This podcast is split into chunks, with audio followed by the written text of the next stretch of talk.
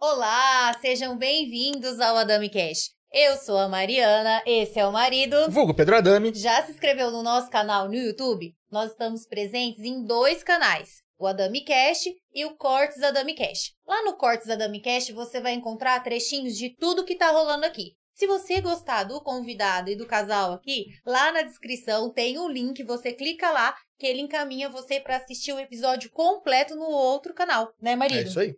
E aí você já aproveita, clica lá que gostou, ativa a notificação para quando a gente estiver ao vivo você vai estar tá recebendo e compartilha aí com os amigos, né? É isso aí. E também estamos presentes nas outras plataformas, né? No Facebook, na Twitch, é, no Instagram, no TikTok, sem no dancinha. Spotify. Ainda. Não, sem dancinha. é, tá vendo? Você fez eu me perdeu de que tá. Ó, é assim, fácil. Você coloca a Dami Cash, que você vai encontrar a gente em todas as plataformas, né, Maria? É isso aí. E aí, Fácil. fácil, tá vendo? Ó, é. Falando nisso, eu e o marido já tem um ano e tarará, tarará, tarará. Um ano, quase um ano e meio já, acredito, hein, mano? Que eu e ele estamos num projeto saúde. Nós procuramos a Academia Aquafit. Lá tem aula de localizada, funcional, natação, hidroginástica e musculação. Aposto que você vai se encaixar em alguma dessas atividades fez muito bem para nossa cabeça, né, para nossa ansiedade. Com certeza, melhor do que pelo corpo é realmente para a cabeça, Sim. né? E aí a gente começou a ver os resultados, começamos a emagrecer, deu para observar aqui que o casal, né, Deu o marido, afinadinha. marido aí perdeu 25 quilinhos, né? Pois é. Quem diria? E aí a gente começa a emagrecer e começa a observar umas gordurinhas indesejadas, né? E aí a gente procura quem? A Fran Monção do Estética no Ar para estar tá fazendo algum tratamento estético. A Fran Monção ela faz drenagem, é, tratamento de enzimas, criolipólise de placas. Então, agende um horário para fazer uma avaliação para ver o, o, que o seu corpo está precisando, né, marido? Daquele talento na funilaria. Às vezes, uma limpeza de pele também. Entra lá no Instagram da Fran, que tem vários procedimentos, né? Para você ficar. É, passa lá, marca uma consulta lá para fazer uma avaliação. Inclusive, o Instagram de todos os nossos, tanto do convidado, do nosso patrocinador, está aí na descrição, caso queira tirar alguma dúvida com eles, né, marido? Sim, sim, importante. Seguir E todo mundo. Tá vendo? E você já foi conhecer o Mercado Cheléu? Gente, o Mercado Cheléu fica na Rua Vendramin 930. Eu só coloquei gostosuras que tem lá no Mercado Cheléu, né? Então, esse final de semana bombou o meu Instagram, todo mundo querendo comer Verdade. aquelas delícias, né?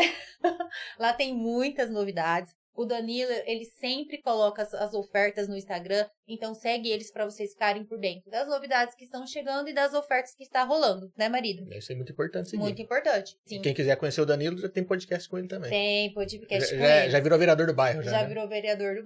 Vai.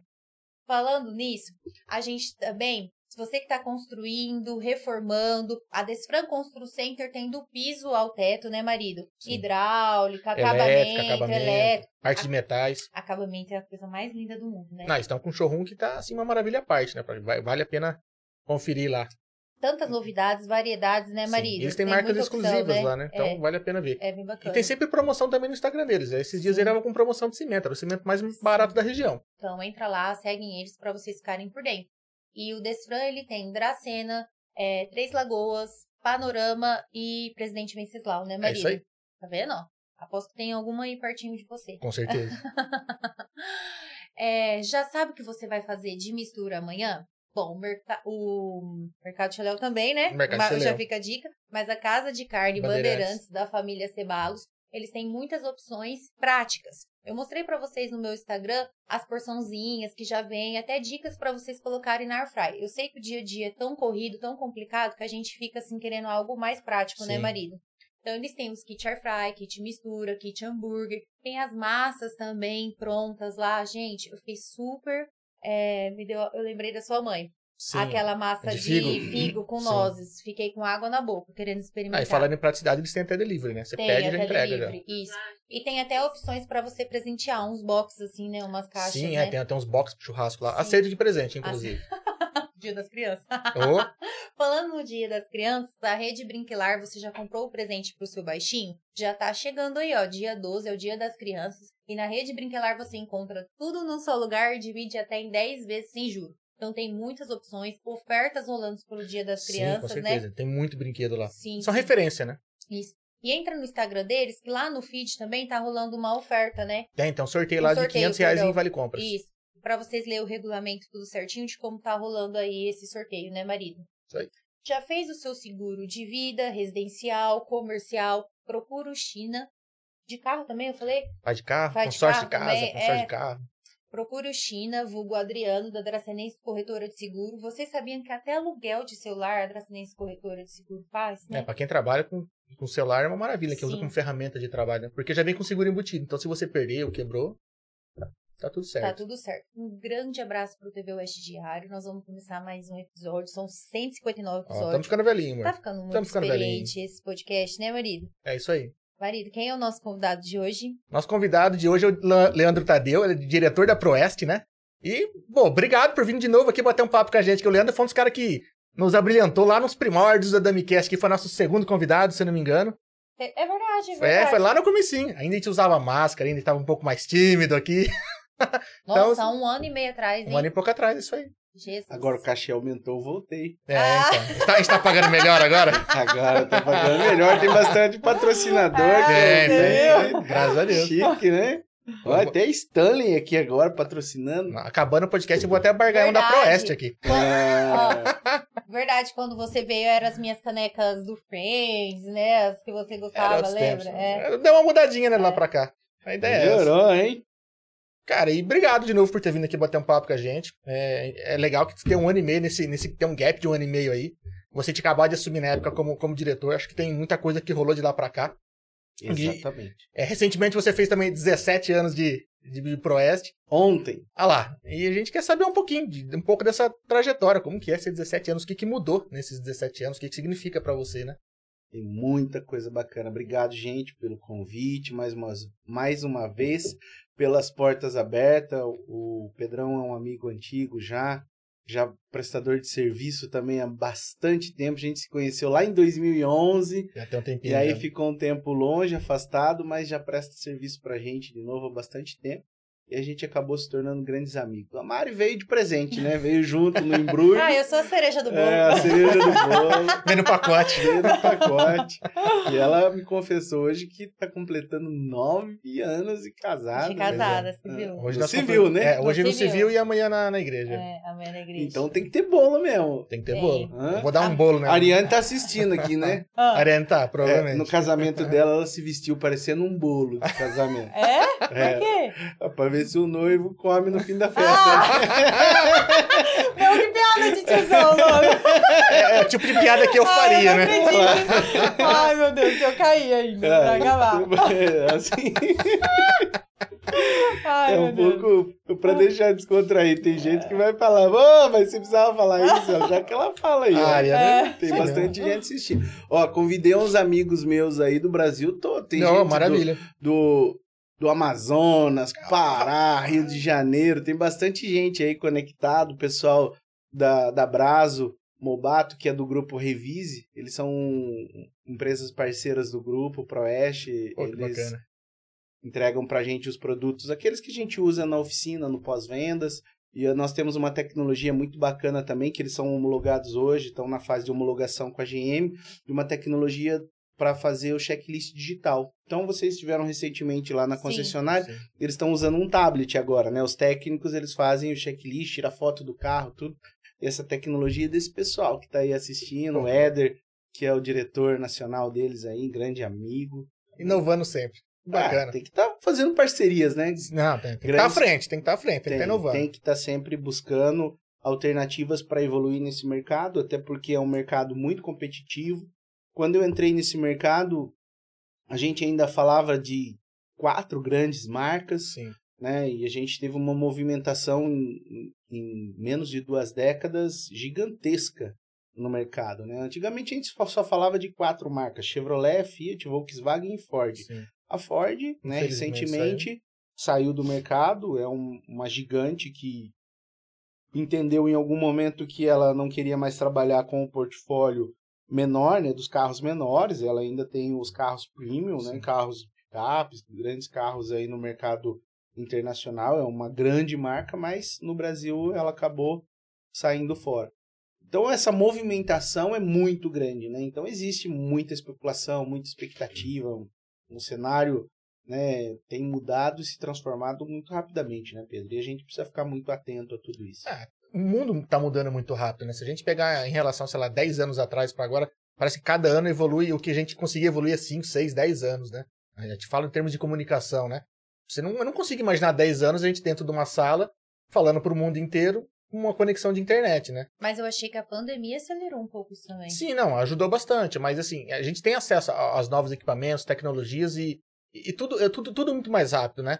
A questão da, da informação. Hoje em dia você tem um computador no bolso, você fala com quem você quiser, você tem uma, uma televisão, né? uma, uma emissora de TV no é bolso. É que a gente percebe isso de forma mais rápida, as mudanças Sim. de forma mais rápida, mas elas sempre existiram, né? Tem uma frase de Heráclito, nem sei de que época ele é, mas ele fala que a única coisa permanente é a mudança. Sim. Então, assim, se quantos anos atrás já se falava que a mudança era algo constante, algo que o tempo todo ia acontecer, então imagina nos dias de hoje, né? Sim. Como isso está acelerado. Nós tivemos recentemente agora na FenaBrave o, a quantidade de tecnologia que a gente viu lá, né, dos estandes somente de tecnologia, né, ninguém vendendo um produto, estavam ali vendendo algo que, que ainda está fora, né, do que está acontecendo no dia a dia, né, já estão, estamos falando de, de avanços que de ferramentas que entendem o comportamento humano, né, de como a, as coisas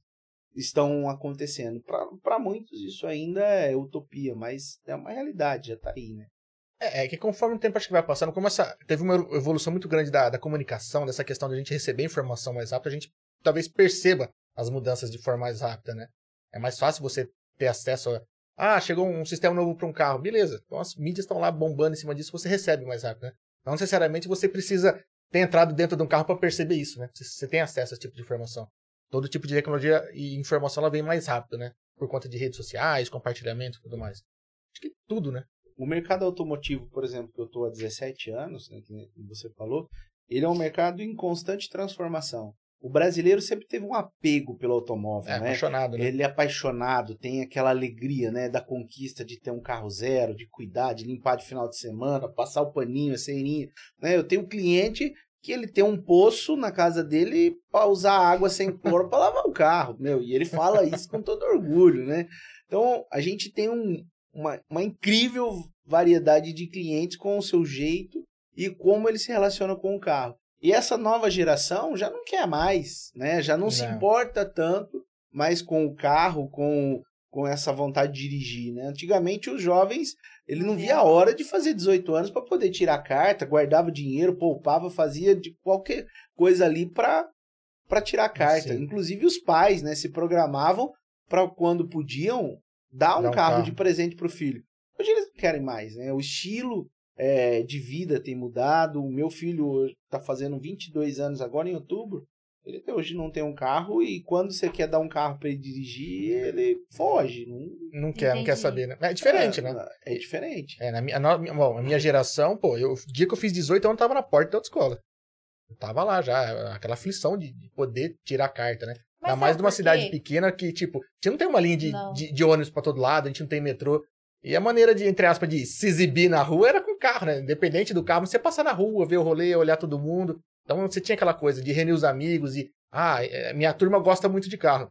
Então se reunia ou para lavar, ou para instalar um som, ou para ah, vou mexer em alguma coisa. Então sempre tava falando e, e, mexendo em algum carro. Então a gente tinha muito essa cultura, né? Mas será Hoje que eu não é vejo isso. 22 anos atrás, para você entrar na internet, meu, era aquele trampo. Não, tinha toda essa questão de. É, era que a gente falou, a gente tinha que entrar na internet, né? é. esperar meia-noite, conectar, ninguém podia estar usando a linha telefônica. Era, não era tão acessível. Mas hoje você vê, às vezes, um, um, cara de 18 anos, ele, você fala, você quer um carro ou um iPhone 13 Pro Max, não sei das quantas. O que, que você acha que ele vai querer? Ou um computador também, para é, jogar. É, pode ser. É. Mas, ó, o brasileiro, nós, seres humanos, nós sempre fomos muito do toque, né? Sempre de pegar, de ver, Sim. de sentir as Sim. coisas. É, é que nem você olha o motor de um carro.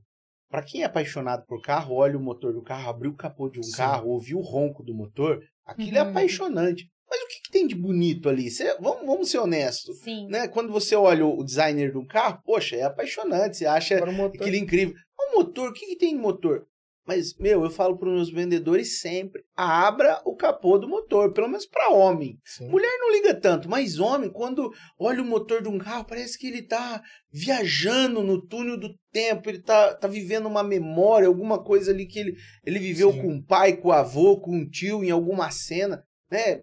Lembra de cena de filme. O motor tá conectado a isso, é sentimento, é Tem uma memória Tem uma- afetiva. é. Nem, nem que foi de quando você era velho e viu seu pai mexendo num problema de um carro, que, pô, esse negócio não pega, fazer uma chupeta, verificar a água, o óleo do carro, enfim. Tem uma memória afetiva, né? Tem, tem, tem uma, uma relação.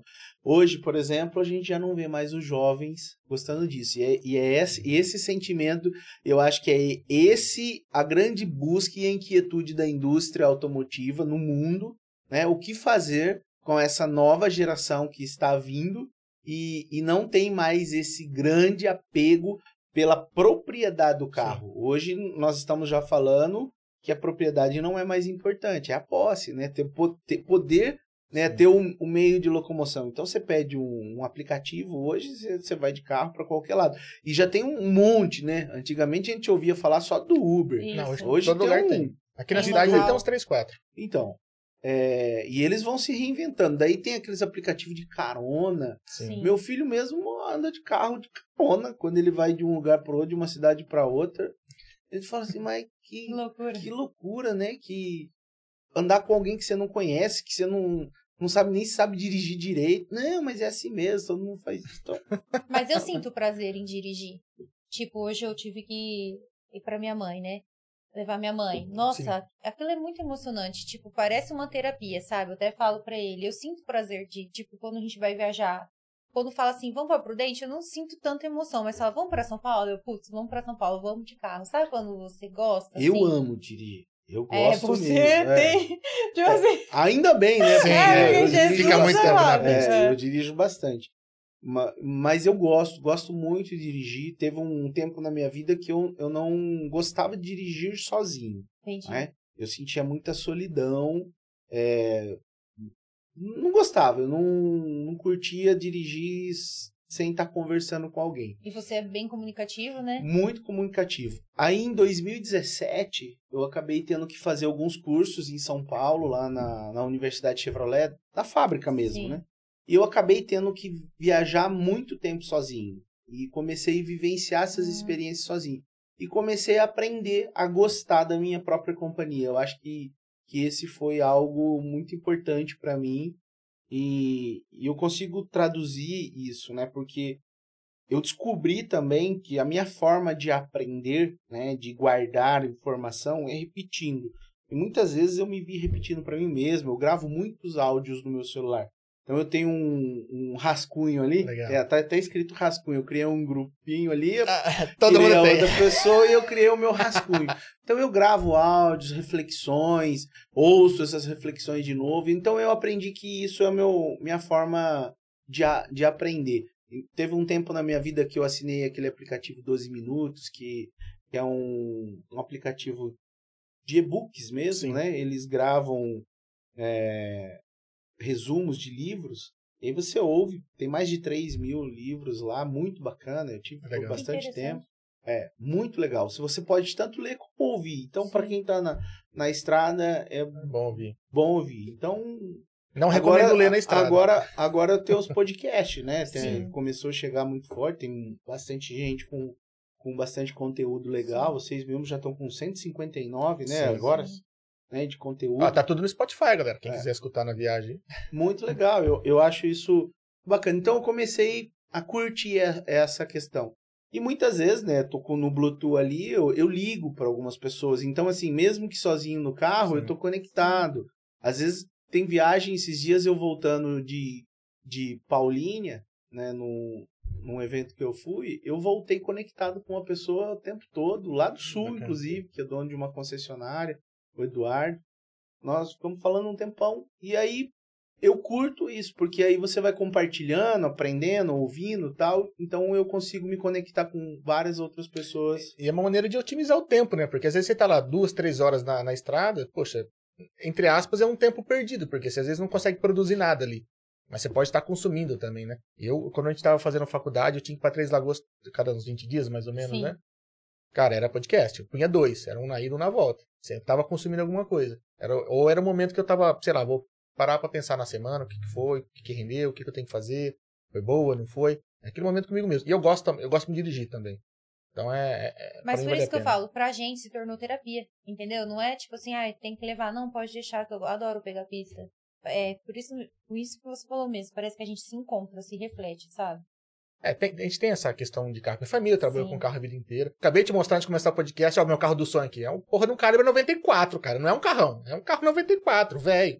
E aí Mas- eu faço o quê que os sonhos não batem? Mas é memória, mas é memória afetiva, sabe? É, Te, me lembra de muita coisa e tal. Meu pai já teve loja de carro, tá? Meu pai já teve estacionamento de carro, minha família teve agência Chevrolet também, então eu tenho essa questão. Meu primeiro carro foi um Corsa, então eu tenho muita ligação, inclusive com, com a marca, né?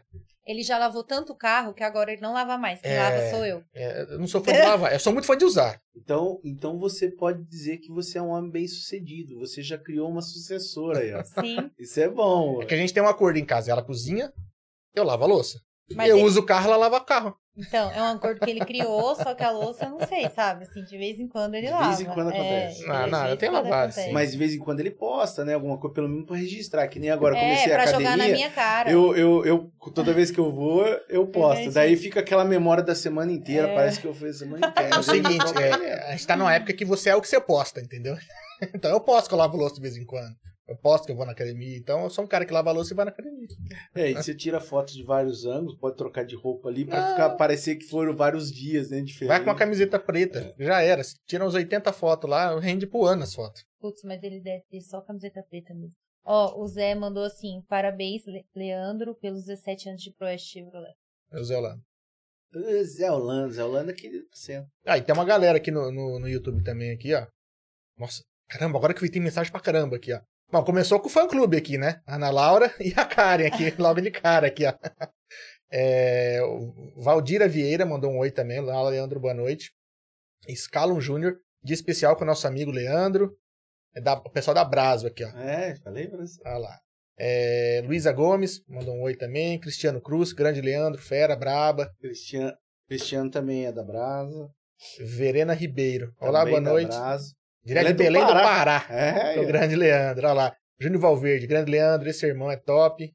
Cristiano Cruz falou que é da Bahia. Torcedora do Remo, rapaz. Eu não, nem sabia que existia esse time. Nossa, você falou do Remo, o que que é isso? É, Eu, imaginei que era, sei lá, no... remando, só remando.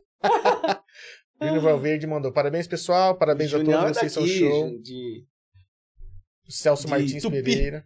Nossa, 17 anos conhece gente, hein? É, Ah, conhecemos bastante gente. Tem mais de 15 mil vendas já, né? é, tem um pouquinho, né? Dá, dá pra conhecer a galera, né? Dá. Você conta? Ah, uma, uma- por, por perspectiva, não por Entendi. uma por uma. Ah, né? A É puxando o sistema. É, tipo, né? faz uma calma. É que antigamente eu contava as minhas vendas, agora É. eu conto a venda da minha equipe, Ah, assim vai, né? Porque Por isso que vai crescer. é lógico. Você- Ô, gente, e eu que falei assim, marido do céu, há um ano e meio atrás, você lembra que roupa que eu tava? Porque eu Le... Aí ele, não, mas pode deixar que o Leandro vai lembrar. Ele vai lembrar, tá? Falei, põe uma preta que eu tenho um monte de preta, Gente, o estúdio tá todo reformado, todo modificado aqui. E, e tá vem, e, não, e a ideia é que isso dê uma mudada É. ainda daqui pro final do ano mude bastante ainda. Porque a primeira vez que eu conheci você, a gente tava conversando, tal, não sei o que, e você falou assim, olha, conheço aquela mulher. Eu falei, sério? Eu vi ela numa quermesse, ela tava com essa roupa. Eu, mentira. É verdade, você quer ver que eu vou falar com ela? E a quermesse, meu, tinha passado faz uns seis meses. É Lembra? Aí eu peguei e falei assim, gente do céu, nem eu vou lembrar que eu, que eu fui nessa quermesse. Se ele fosse perguntar, você chegou pra mulher e falou assim, oi, tudo bem? Nossa, lembro de você, que não sei o quê. Meu, a mulher ficou assim, ó, toda, toda. Ela e o marido, lembra que tava? Que você lembrou a roupa dela. Seis meses atrás, Jesus A gente tá voltando. São Paulo, por Tava voltando em Adamantina. São Paulo. Você, você ainda tava em Isso é um Adamantina. perigo, ainda. jovem. Não é treino. É treino. É treino. Memória é treino, sabia? ah, eu faz... Quantos anos que eu moro aqui? Não, Sei lá, nessa casa. Sete. Agora que eu decorei minha endereço da minha casa. Agora a gente fala em frente à padaria, agora a padaria tá mudando. Lascou. E é verdade, eu passei aqui na Ah. frente, eu vi tudo fechado, eu passei reto, tive que, Ele tá na, na rua de lá. Tá, montaram uma puta de uma estrutura, coisa É linda. mesmo, mas pelo É. menos não tem um apito mais aqui do lado. Por enquanto, não. É. não sei se eu vou conseguir escutar de lá, não vou ter mais sirene. É, Sirene pra acordar. Ó, o Dino Teixeira mandou. Forte abraço da Brasa, Espírito Santo na área. Douglas Brito de Carvalho. Boa noite, chefe. O Valdira Vieira falou. Leandro é diretor especial da Proeste. O Anderson Marcolan Pandovani, grande professor Leandro, Espírito Santo aqui, ó. Professor, falei que tinha gente do Brasil Marcelo Moura, ó. Brazo, Rio Grande do Sul, Ó, tá grande vendo? Leandro. Olha só quanta É, gente, hein? Sandro Toledo, grande Leandro, parabéns pela competência e importância nesse mercado. A Valdira falou, ó, comprei um carro com ele, bom de negócio, logo estou lá para trocar de carro. Olha, que bom. A Val é queridona. A Scalon Júnior mandou aqui, ó, grande referência para nós. O Éder Oliveira falou, grande abraço, Leandro. O Éder é o diretor. Ah, legal. Ó, todo mundo falando aqui, ó, grupo, grupo Revise, Brazo, né? Revise, é. É, tecnologia não falta no Chevrolet, o Júnior Valverde mandou. Grande abraço, Leandro, Guilherme Brazo. Cara, tem bastante coisa. Ô, Maia, boa noite, Leandro. Deixa eu ver se eu esqueci de alguém aqui. É, Simval Duarte Clemente. É, vende carros pra caramba esse menino. Thiago Silva mandou um oi também. O Thiago Guilherme da falou que tá em também, Jundiaí. Cara, Celso Martins também mandou um outro. Um Celso Figuraço, nosso gerente de pós-vendas também. O Valdir também que falou gerente de pós-vendas. Pô, tem uma galera aqui. Que bom, Legal, né? cara. Fico feliz, né? Estão assistindo Esse aqui. tá Não sei assistindo. quantos piques ele Ah, prometeu, mas tem uma A- galera a- aqui. Agora, agora a gente tem que fazer, valer a pena o conteúdo, né? É isso aí. Então, começa a falar pra gente. São 17 anos de Proeste. Que, que mudou de lá pra cá? O que, que esses 17 anos realmente significam pra você na sua vida? Assim? Eu vou com- começar com, com realmente o que significa para mim trabalhar na Proeste. Primeiro que foi, um, foi uma escolha. né? Eu escolhi estar trabalhando no, no segmento de automóveis. Tanto é que o dia que eu comecei a trabalhar foi uma segunda-feira também. Ontem foi uma segunda-feira. Foi um dia muito especial para mim. Só que no mês anterior, dia 15 de setembro, que foi aniversário da cidade de Avaré, era onde eu morava, quando a gente saiu de um culto, é, eu e minha esposa fomos para frente da concessionária. Na época era Fiat ainda, que o grupo tinha. E aí nós fizemos uma oração. Ali demos sete voltas em volta da concessionária, com os pés descalços, com o óleo ungido, declarando que onde colocássemos a planta dos nossos pés, eu vou-lo tenho dado, que é um texto bíblico. E eu não conhecia o gerente, eu não conhecia os vendedores, não conhecia o dono, não conhecia ninguém da concessionária. Mas eu sei que no mês seguinte, dia 3 de outubro, eu comecei a trabalhar nesse, lugar. E já se passaram 17 anos.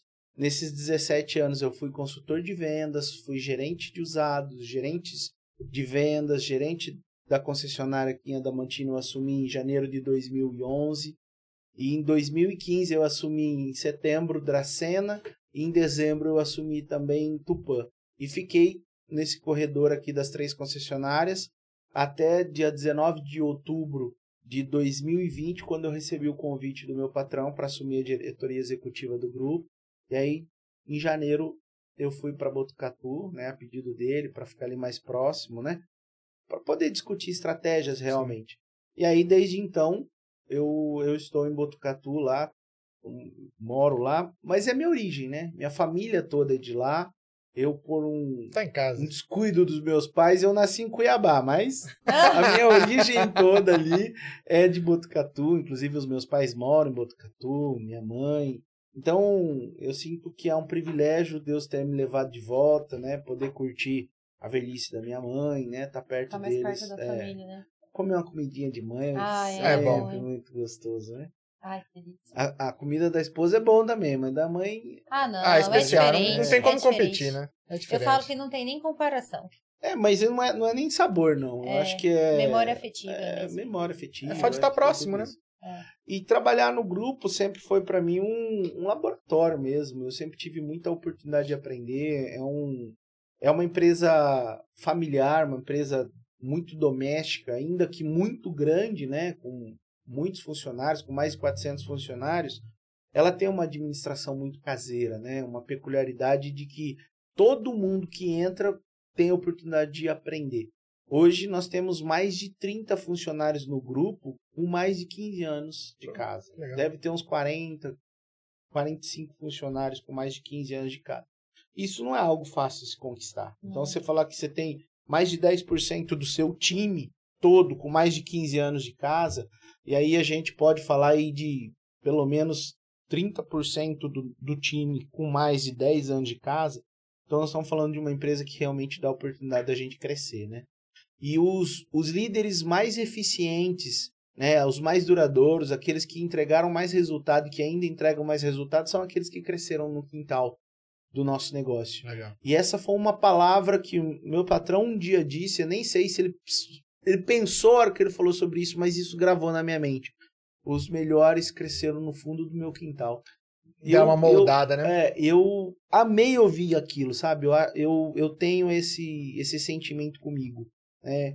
E aí eu acho que foi se construindo um legado, minha missão de vida foi se construindo com base nisso também, que é realmente é, apoiar as pessoas a se desenvolverem. Então, o meu projeto hoje como, como diretor é formar novos líderes, trazer um, um, uma base consolidada para que a gente possa continuar crescendo no mercado, continuar construindo uma empresa que seja sustentável, uma empresa que, que tenha um propósito real né, de servir a comunidade, apoiar a comunidade. E a minha missão de vida eu acabei é, construindo ela como um líder mesmo, né? Liderar e servir para transformar pessoas. Então, hoje, essa é a minha, minha base hoje. Eu quero mesmo entregar aquilo que eu aprendi. Eu aprendi gratuitamente muita coisa. É, na igreja eu tive a oportunidade de ter grandes mestres, né? É, alguns deles nem estão vivos mais, mas ainda estão vivos dentro de mim, né? Tudo aquilo que eu aprendi com essas pessoas, isso é. É questão de, de, de, retribuir, né? O que ah, aprendeu, né?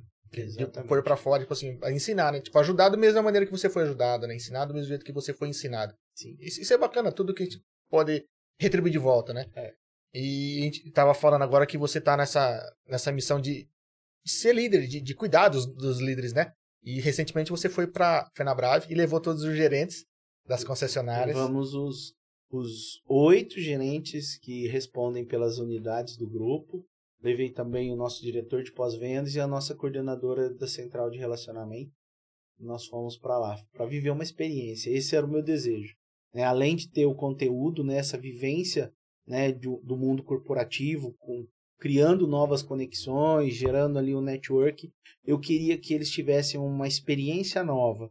E ali a gente trabalhou, eu, meu patrão, né, junto com a Patrícia, inclusive, que é a nossa coordenadora, para criar né, um, uma conexão, mostrar para eles o que é uma experiência. Porque todos nós, de modo geral, do Grupo Proeste, crescemos no interior. Então, todas as nossas experiências, elas, elas são experiências de interior, né? De uma vida mais, ainda que acelerada em algumas situações, uma vida mais comum, mais simples, né?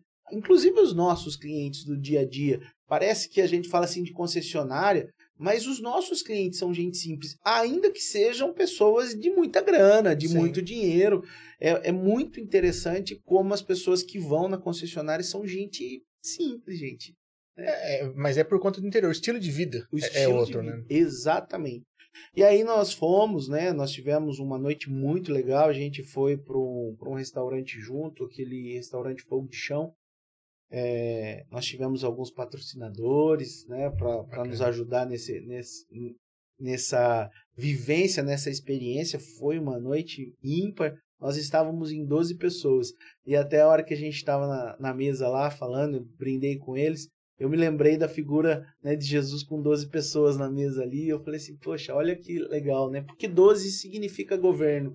E é, e é bem isso, gente. Nós precisamos construir lideranças, não que sejam grandes lideranças no sentido de, de grandes é, conhecedores de tudo, mas que, que sejam grandes como pessoas, como líderes, como seres humanos, que, que entendam pessoas, que olhem para as pessoas e ainda que, que tenha que tomar decisões, às vezes né, de fazer uma dispensa, trocar pessoas, que faça isso com muita humanidade, né, que tenha muito respeito pelo ser humano, pelo que conseguiu entregar ou que não conseguiu entregar. E, e, isso a gente conseguiu fazer. E aí eu convidei a nossa equipe, né, do o staff todo aí, os familiares, e eles escreveram cartas. Eu vi, né, o pessoal postou pro, no, pro no pessoal. E aí a hora que eles chegaram no hotel depois do jantar foi aquele chororô, né? Porque ninguém jamais esperava nada, né? E aí tinha aquela surpresa incrível ali para todos eles, foi emocionante ver com, como eles receberam tudo isso. Porque a gente não espera, né, esse carinho que vem das pessoas, né, que às vezes a gente nem, nem tinha expectativa. Porque antigamente as pessoas trocavam cartas, né? Então Sim. receber uma carta já não era tão incrível, mas porque era comum. Sim. Mas hoje você receber Hoje é especial, uma né? carta, né? Especial, né? Você acaba buscando memórias e a gente viveu algumas experiências que foram bem marcantes. Teve um pessoal que pegou pesado, viu? É. Man- é, teve um pessoal que mandou algumas memórias lá que eu, é bom nem começar a falar, que senão eu vou me emocionar. chorar aqui. também. É, porque foram, foram objetos, coisas que lembram de momentos muito marcantes, sabe? De roupinha de bebê, do Puta. primeiro, de quando saiu Eu, eu vi da, da Ariane, e, e- e quando você repostou, É, eu vi primeiro pelo seu. Eu vi pelo dela. É, eu não, eu não, eu não tinha entendido ainda que era essa, essa coisa de, de voltar as emoções e ter um- dos presentinhos especiais. Eu falei, Mariana, tá grávida? Eu falei pra da Mariana. Aí eu falei assim, mas eu Aí eu fui vendo com tudo. ela essa semana, ela não falou nada pra mim, sabe assim? Aí eu fui entrando e vendo. É. E, e botando um pouquinho lá atrás, é, aquela frase, né? Que ah, os melhores são os que cresceram no nosso quintal, né? E, e realmente eu vejo que é isso, porque nessa, nessa viagem de vocês, você, você acabou repostando todo mundo, né? A foto com todo mundo. E muitos, ou pelo menos acho que quase todos ali, eles começaram de alguma maneira dentro da Prest e foram crescendo. Foram, a, a carreira subiu, né? Eles conseguiram alavancar a carreira deles. Então é uma empresa que você consegue ter um plano de carreira. Você entra numa coisa, mas sai outra, né? O Tem André, que é crescer. gerente hoje de Piraju, mas que foi gerente Tupã. nosso aqui em Tupã há muito tempo, ele tá há 22 anos no grupo, ele ficou um período fora, porque quando a gente tinha a Fiat, a Fiat foi vendida, né, na época, em 2008, e ele acabou ficando no grupo, sabe? Uhum. Por conta da transição, acabou ficando ali, e aí em 2015 ele veio para cá. Ele aí veio para Tupã, assumiu com a gente ali, ficou em Tupã até o mês passado, final do mês retrasado, aliás, e assumiu no mês passado, Piraju. mês retrasado, Piraju. E e aí foi uma experiência legal, porque ele foi lavador de carro. Legal. Lá em Lençóis Paulista, quando ele começou, foi lavador de carro, né? Cresceu muito. Mas você não acha que isso só tem a somar? Porque, tipo assim, você pega uma pessoa que não conhece a empresa, mas que tem um currículo, aí você fala assim, vem pra cá que você vai ser meu gerente. Agora, se você pega igual ele e sabe todas as funções da empresa, você não acha que isso vem agregar mais, entendeu? Muito. Porque tem empresas que passaram aqui pelo podcast que já é dela não pegar gente de fora pra gerenciar. Eles querem as pessoas lá dentro mesmo. Tem que conhecer o DNA da empresa. né? conhecer isso, ele até usou essa, esse termo. E eu acho isso bacana, porque tem empresas que não, já faz, não, vou pegar aquele, né, CEO Não, mas e, e pro próprio prestador, né? Pro colaborador que tá ali dentro, ele, ele se sente, sente motivado, a- motivado. A, fazer mais. Porque ele sabe que ele tem chance de reconhecimento, de crescer na vida, né? Ele falou, o André começou como lavador, mas, pô, ele foi crescendo até chegar gerente. Então, ele sempre se doou mais, que acredito que muitos outros, porque ele via essa questão dele que ele podia crescer. Né? Se é uma empresa, às vezes, que não a Ariane valoriza- mesmo foi recepcionista de pós-vendas, né? Ela foi vendedora, trabalhou na parte financeira, me ajudou como secretária. me ajudou e- a comprar um ajudou escondido da Mariana. Escondido. Ela, Ela é ela me ajudou bastante em Oswaldo, em Oswaldo Cruz, quando a gente tinha uma loja lá. Sempre foi um braço direito meu, uma menina muito dedicada, leal, muito responsável. E ela chegou menina na Proeste também, né? Na Proeste ela casou, foi mãe, comprou a primeira casa. Por isso que você lembra do vestido Ah, de bolo, né? Por isso que eu lembro, tava no casamento dela. Tava no casamento, É, né? e, e aí, é isso, gente, tem uma, uma identidade. E quando a gente precisou, né, de alguém aqui em Dracena, a gente não teve dúvida. Sim. Ela veio pra cá, trouxe o marido, Mudou, né? é, mudou pra cá. Falando nisso, gente, o episódio dela A e gente da... trouxe ela e a Daiane pra cá da, pra conversar. Da Daiane tá Porque, YouTube. sim, né? Porque a Proeste, ela, ela põe mulheres à frente, e isso eu acho muito bacana, né? Inclusive, é boa parte das... Eu acho que devia tirar já, não devia? Hã, Pedrão? Hã? Mas Que cadê nada. os homens pra assumir o lugar delas agora, É né? difícil, Cadê? Não tem, não, tá difícil, hein? Não é manda, Claro, a manda, gente faz manda. 20 coisas ao mesmo tempo. E, pa- e recebe o mesmo do homem, né? Hã? É melhor contratar mulher, elas fazem mais coisa e ganham igual, né? É, que maravilha. É, já pode pedir aumento essa mulherada, né? É, Elas- fica, fica dando Deixa ideia aí. Deixa eu tampar aqui, deixa eu tampar pra elas não ouvirem. Não dá ideia, não. Não, mas a gente trouxe elas pra cá por conta disso, né? É, além de ter. eu- Eu vejo a empresa assim, né? Além de você poder crescer lá dentro, de, de ter essa questão de, de começar lá de baixo e chegar no topo, é, é valoriza, né? A mulher. Isso é bacana. E ó, nós temos um. A Rose. A Rose, ela é gerente de duas unidades, né? Ela gerencia vendas, o administrativo, tudo ali em, em São Manuel. E em Lençóis Paulista, a parte administrativa é toda a responsabilidade dela. Nós temos um gerente de vendas lá, o, o Moisés, mas a parte administrativa está na mão da Rose. Então. E a Rose está há 20 anos no grupo também, né? Trabalhou com o Pardal quando ele foi até candidato a deputado lá em, em- no ano 2000, 99, alguma coisa assim. E ela foi como, como que é, cabo eleitoral, como é Cabo que é? Fala, eleitoral. É, foi cabo eleitoral, segurava bandeira do Pardal. Ela foi vendedora, entendeu? Uma menina que cresceu, né? Trabalhou. Ela começou em Adamantina, inclusive, quando a Adamantina é, comprou a Adamantina, em 2010, ela veio pra cá, ficou esse primeiro ano, e eu vim depois, depois dela. Legal. E aí ela foi para outros desafios e hoje ela tá cuidando de duas concessionárias nossas aí, sempre foi muito competente. A Carol lá em Avaré começou com a gente em 2010, muito menina também. É, E aí se tornou uma grande vendedora, uma das maiores vendedoras que o Grupo Proeste já teve. E aí, quando nós crescemos né, como grupo, nós, nós compramos a Nissan e a Renault, a Nissan aqui em Presidente Prudente, o gerente que cuidava da, da concessionária de, de Avaré assumiu a Nissan e ela acabou assumindo o abacaxi lá, né? Ah, E olha que surpreendeu positivamente. A gente achava que a gente tinha um grande gerente lá, mas a gente não sabia qual era o potencial da concessionária. Essa menina, ela se superou se, e surpreendeu todo mundo positivamente. É uma grande. Cresceu no quintal. Cresceu no quintal. Ela é mãe, tem duas. Tem um filhinho pequenininho agora, rapaz. Na pandemia, logo começou a pandemia, ela teve o Valentim, menino tá agora novinho ainda, Olha tem só. três anos ainda. não, Ah, tá é? Se desdobrando, então. é, então. É. Falando em se do- dobrar, a Daiane também na pandemia, a mudança toda Verdade, do prédio, é. né? Que a Proeste de Adamantina mudou o prédio, né? Também uma grande surpresa. Ela chegou, né, para ajudar a gente com a central de relacionamento, apoiar a gente com a gestão do marketing, né? Porque era mais fácil ter alguém que pudesse falar, inclusive, com Sim. você, com a agência, quando a gente tinha uma outra agência ano passado, né, que tivesse uma comunicação e pudesse me apoiar, porque eu estava gerenciando as três concessionárias, eu, eu vivia muito na estrada, todos os dias eu dirigia muito, eu estava conectado com as concessionárias o tempo todo. E aí foi o ano também, 2017, foi quando eu, comecei a ter que aprender a delegar as coisas, né? Porque eu, eu achava que eu delegava, eu não sabia delegar nada, né? E aí as coisas foram acontecendo, ela foi assumindo bastante coisa, foi aprendendo muito, né?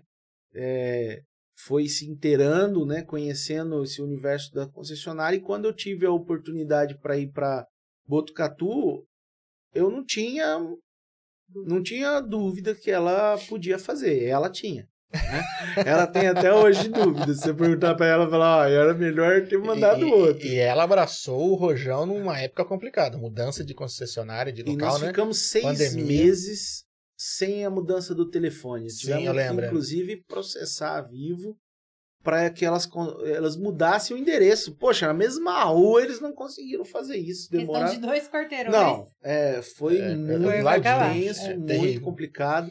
Muitos clientes não sabem, né? E às Sim. vezes, quando chegava lá, chegava bravo. Pô, mas nem o telefone vocês atendem? O que, que é, né?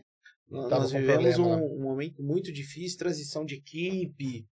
E, e foi tudo muito muito rápido, né, Sim. pra gente. E ela foi, se superou, uma grande, uma grande líder hoje, tá fazendo um belo trabalho, conseguiu superar as expectativas. E uma vez, numa reunião, eu acabei abrindo meu coração com todo mundo lá. Falei assim, poxa, eu fiquei 10 anos na Alta Paulista, passando um apuro, né?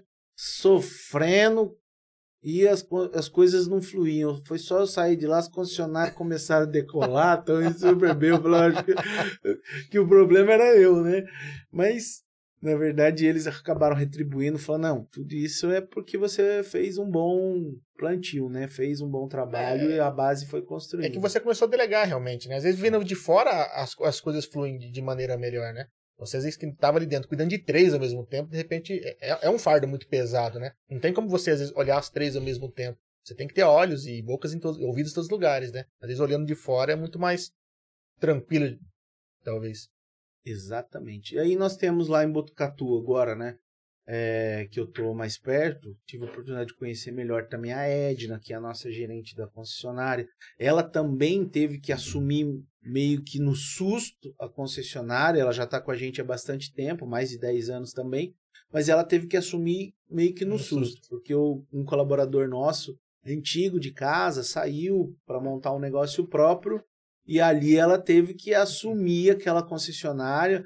E quem conhece Botucatu ela não é só uma concessionária em Botucatu, ela é um gigante em é Botucatu. A é a concessionária, tem três andares, né? Para você chegar lá em cima, rapaz, nem precisa fazer academia. Quem ah, chega sem quem fôlego. sobe e desce. Rapaz, a minha sala é lá no, no último andar. É, é teste de Covid, né? Chegou, teste, conseguiu chegar, tá, tá sem. COVID. E a Edna também, poxa, se superou, né? Se surpreendeu positivamente todo mundo. Eu acho que todo mundo teve algum momento que teve que olhar para si e falar assim: eu reconheço que eu tenho limitações e, e preciso superar essas limitações. E aí foi quando todo mundo entregou muito de si, né? Eu, eu às vezes faço aquela referência quando eu tô com o time, faço aquela referência do daquele braço forte do, do, do cortador de cana, né? Aquele cara que chegava de manhã, ele sabia que ele tinha que entregar uma meta no final do dia e ele não parava, né, meu? Ele fazia o dia inteiro. Então, essa referência é que eu vejo desse, desse grande time, né, dos nossos gestores. E eu estou falando dos nossos líderes das concessionárias, mas eu não posso me esquecer da nossa base, né, dos nossos gerentes de pós-vendas, nossos gerentes de peças, né, o nosso corpo administrativo. Nós temos grandes figuras aí no nosso negócio que, que sustentam isso nos ombros.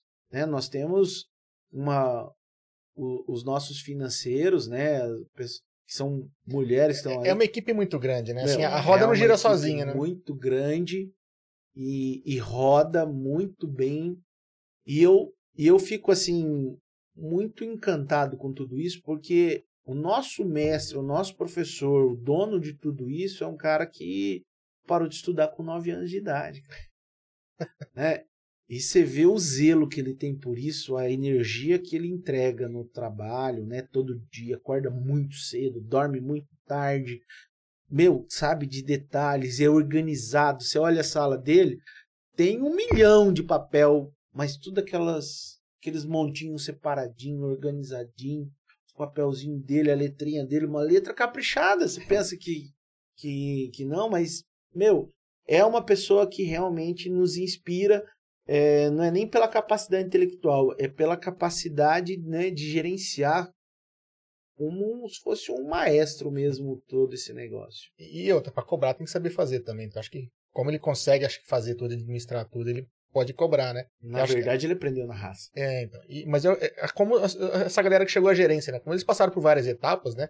Eles conseguem cobrar, porque muitos já foram vendedores, muitos já foram é, gerentes de outras sessões, né? Então ele tem uma visão diferente da, da, da, da loja, da agência em si. Tem. Tem, e assim, para quem está nos assistindo, né, que às vezes parece fácil é, algumas coisas, não se iluda, não tem nada fácil. E se tiver fácil, duvide. Porque se tá fácil. Tá errado. Tá errado. Procure alguma coisa, esse negócio tem alguma coisa escondida. Tem um, uma parte do Pequeno Príncipe que a Rosa fala pro, o pequeno príncipe fala assim: não, mas se eu quiser ver a borboleta, eu vou ter que suportar duas ou três lagartas, né? Porque tem algo difícil, meu. A transformação, o processo de mudança, ele é dolorido, né? Ele não é algo que, que a gente é, sai sorrindo todos os dias. Né? A gente sai feliz todos os dias, né? Pelo, pelo, pelos resultados alcançados, pela entrega, tudo. Mas não é todo dia que você tá inteiro, né? Você não, não chega inteiro todos os dias em casa. Eu sei o que eu já passei Nem todo negócio. dia é um bom dia. Nem todo dia é um bom dia. Olha lá. Mas em todos os dias você pode aprender alguma coisa. Né? É, é, importante é isso, é tirar né, um aprendizado. É, tirar disso. um aprendizado. E é por isso que é importante você ter uma, uma, família, ter uma estrutura, não viver sozinho nesse mundo, né? Se você não tem uma estrutura um familiar, você tem que ter bons amigos. Sim. Porque em algum momento você vai precisar de colo. Né? Não tem ninguém que eu conheça que em algum momento não tenha precisar de colo. Gente, nós somos seres humanos e ninguém é nós é uma, precisamos ter essa conexão. frase, ninguém é uma ilha, né? Não, Você não, não consegue somos. viver sozinho. Nós precisamos estar tá conectados. E teve, teve dias que a minha família foi o, o meu porto seguro, né? Quando eu vim para Damantina com 27 anos, eu me achava muito preparado. Mas sabe aquela coisa do adolescente ainda, que você acha que já conhece o mundo pela perspectiva de, das coisas que você já, já, já ouviu e já viu ou já leu? O que acontece que o, que, o, que o adolescente acaba experimentando no futuro é que tem uma hora que você precisa tirar a casca, né? E aí a hora que você olha lá dentro, fala, poxa, mas eu não sabia que era tudo isso, né? E foi o que aconteceu comigo. Quando eu tirei a casquinha aos 27 anos, Seis meses depois de estar aqui, eu estava tomando Rivotril, fluoxetina. Depois de um tempo tive que mergulhar em terapia, até para poder entender por que, que as pessoas eram diferentes, por que, que as pessoas tinham um ritmo diferente, uma entrega diferente. E aí foi onde eu tive que me conhecer muito. E aí eu tive que me descobrir de novo lá nos meus 20 anos, quando eu casei, que é quando começou a fazer sentido algumas coisas na minha vida. Lá, quando eu me casei, eu eu casei porque eu quis casar, né? Então eu planejei aquilo, ainda que tenha planejado muito pouquinho tempo, foi algo que eu planejei. E logo depois que eu casei, é, os nossos pastores nos deram um, uma missão importante, que é ajudar eles na liderança, na condução da igreja. E naquele dia, meu pastor me deu um presente, uma Bíblia. E nessa Bíblia ele fez uma dedicatória.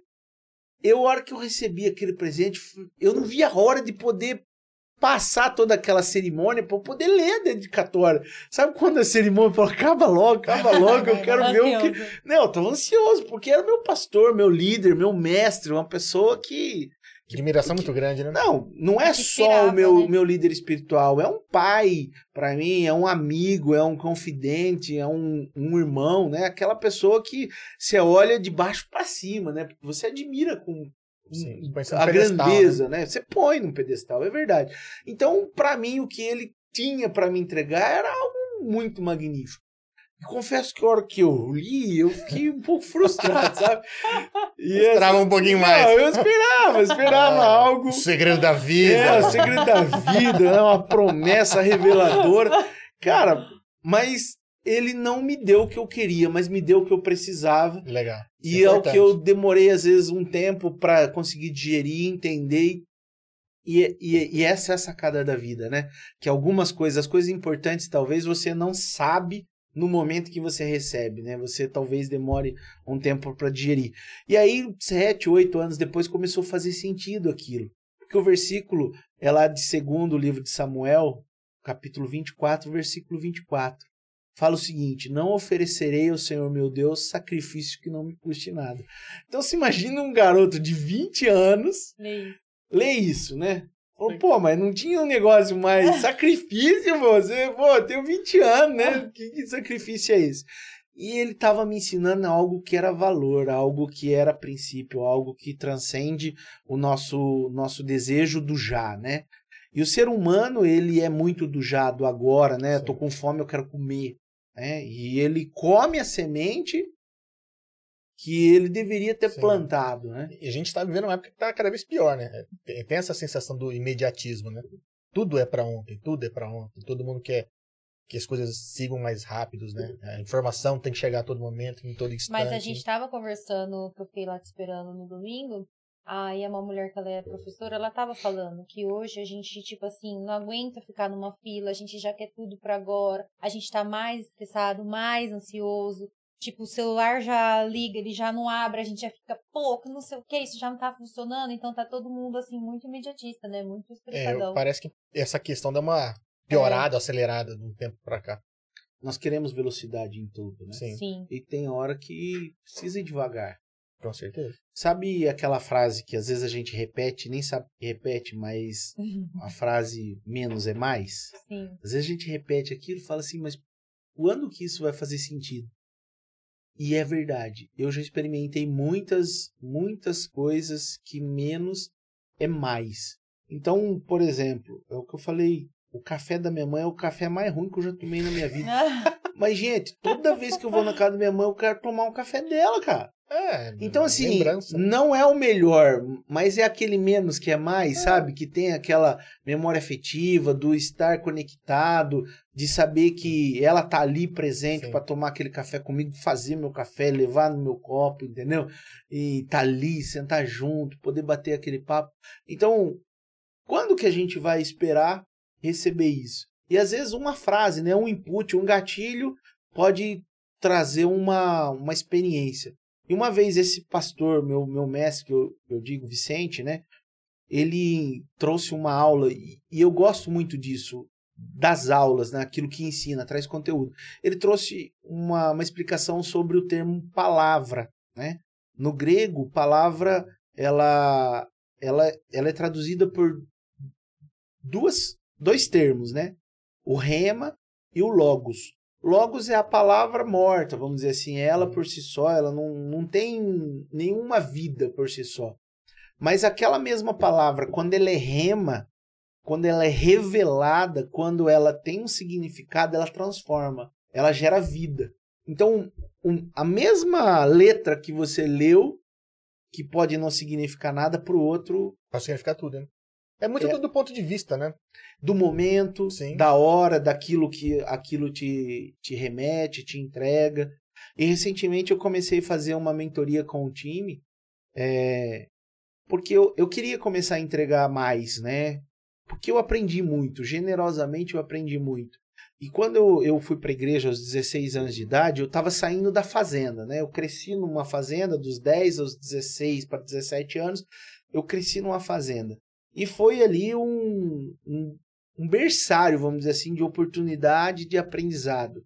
Eu acabei, porque eu ficava mais isolado, né? Ainda que tinha muitas pessoas morando né, na fazenda, ainda no campo, você tinha mais oportunidade né, de fazer muitas coisas. E eu aprendi muito.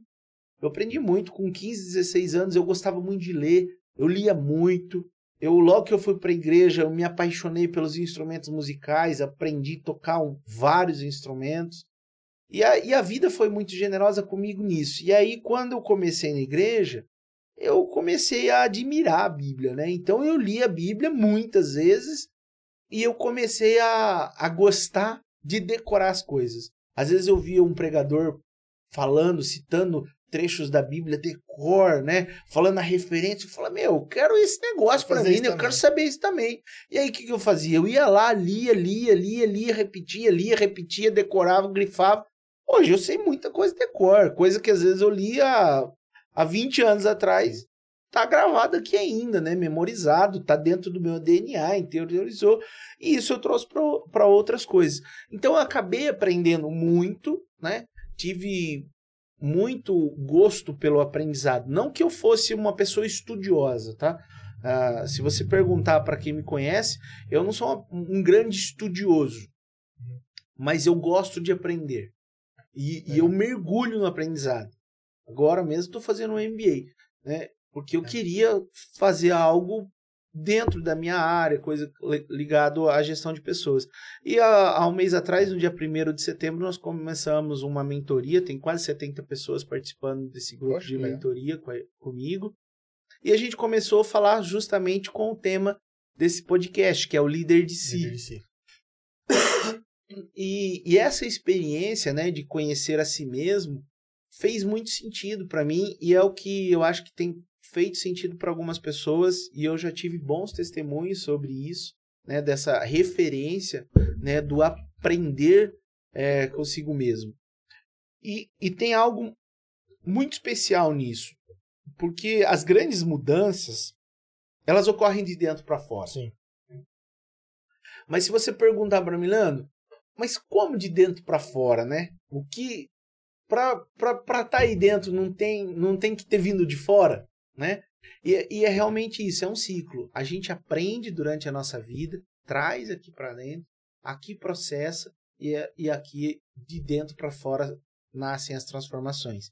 Mas tem algo que não veio de fora, que já está dentro, que é a semente né, da nossa criação.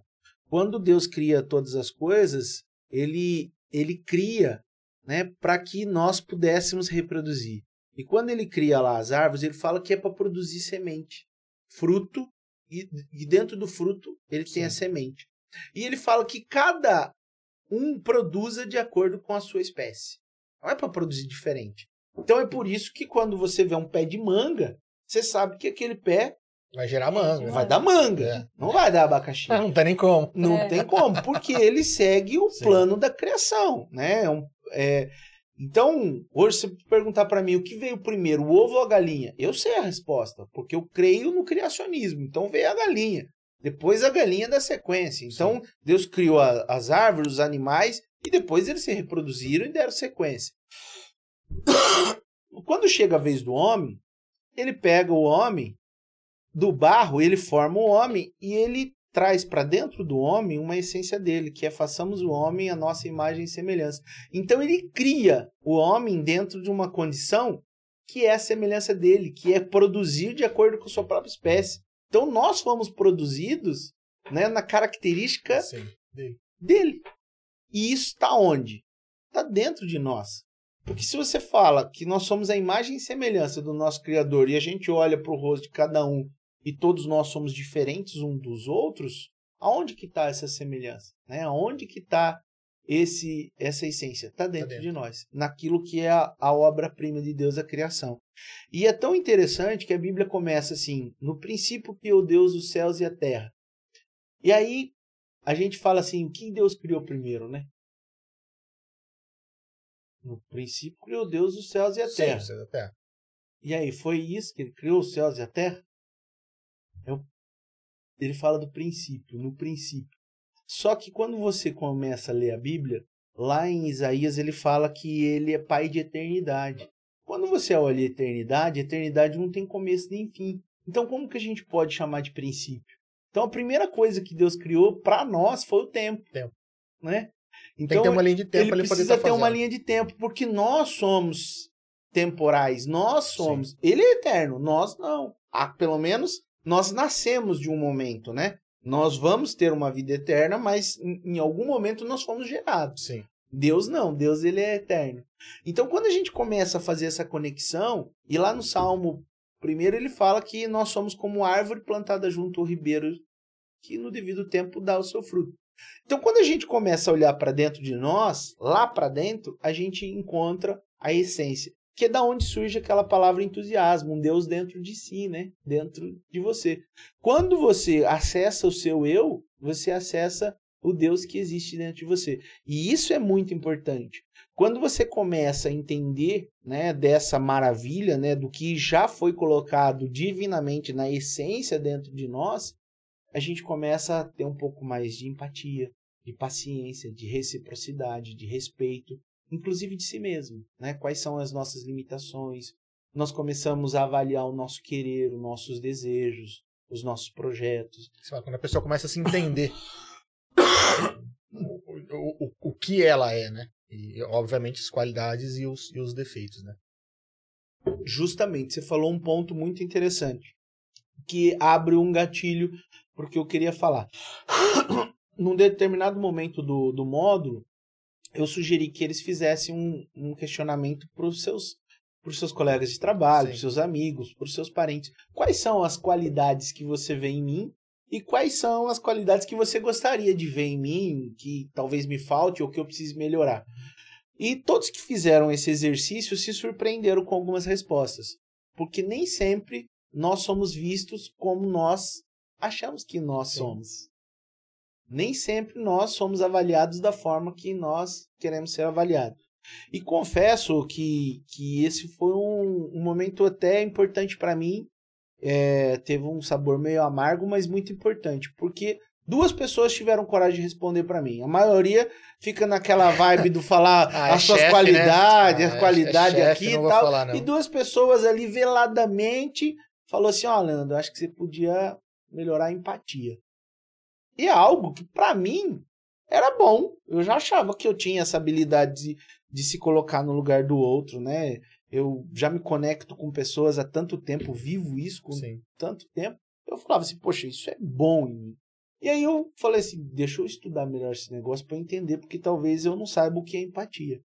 E foi quando de fato eu descobri que eu não entendi o que era empatia na essência do que de fato é. Porque empatia sim é colocar-se no lugar do outro. Mas não é só colocar-se no lugar do outro, mas é colocar-se no lugar do outro na condição do outro. E aí é difícil. É, você não passa por tudo Por exemplo, pessoa, você né? já perdeu seu pai, né? Já. Eu não. Como é que eu posso falar para você que eu sei o que é perder Sim. um pai?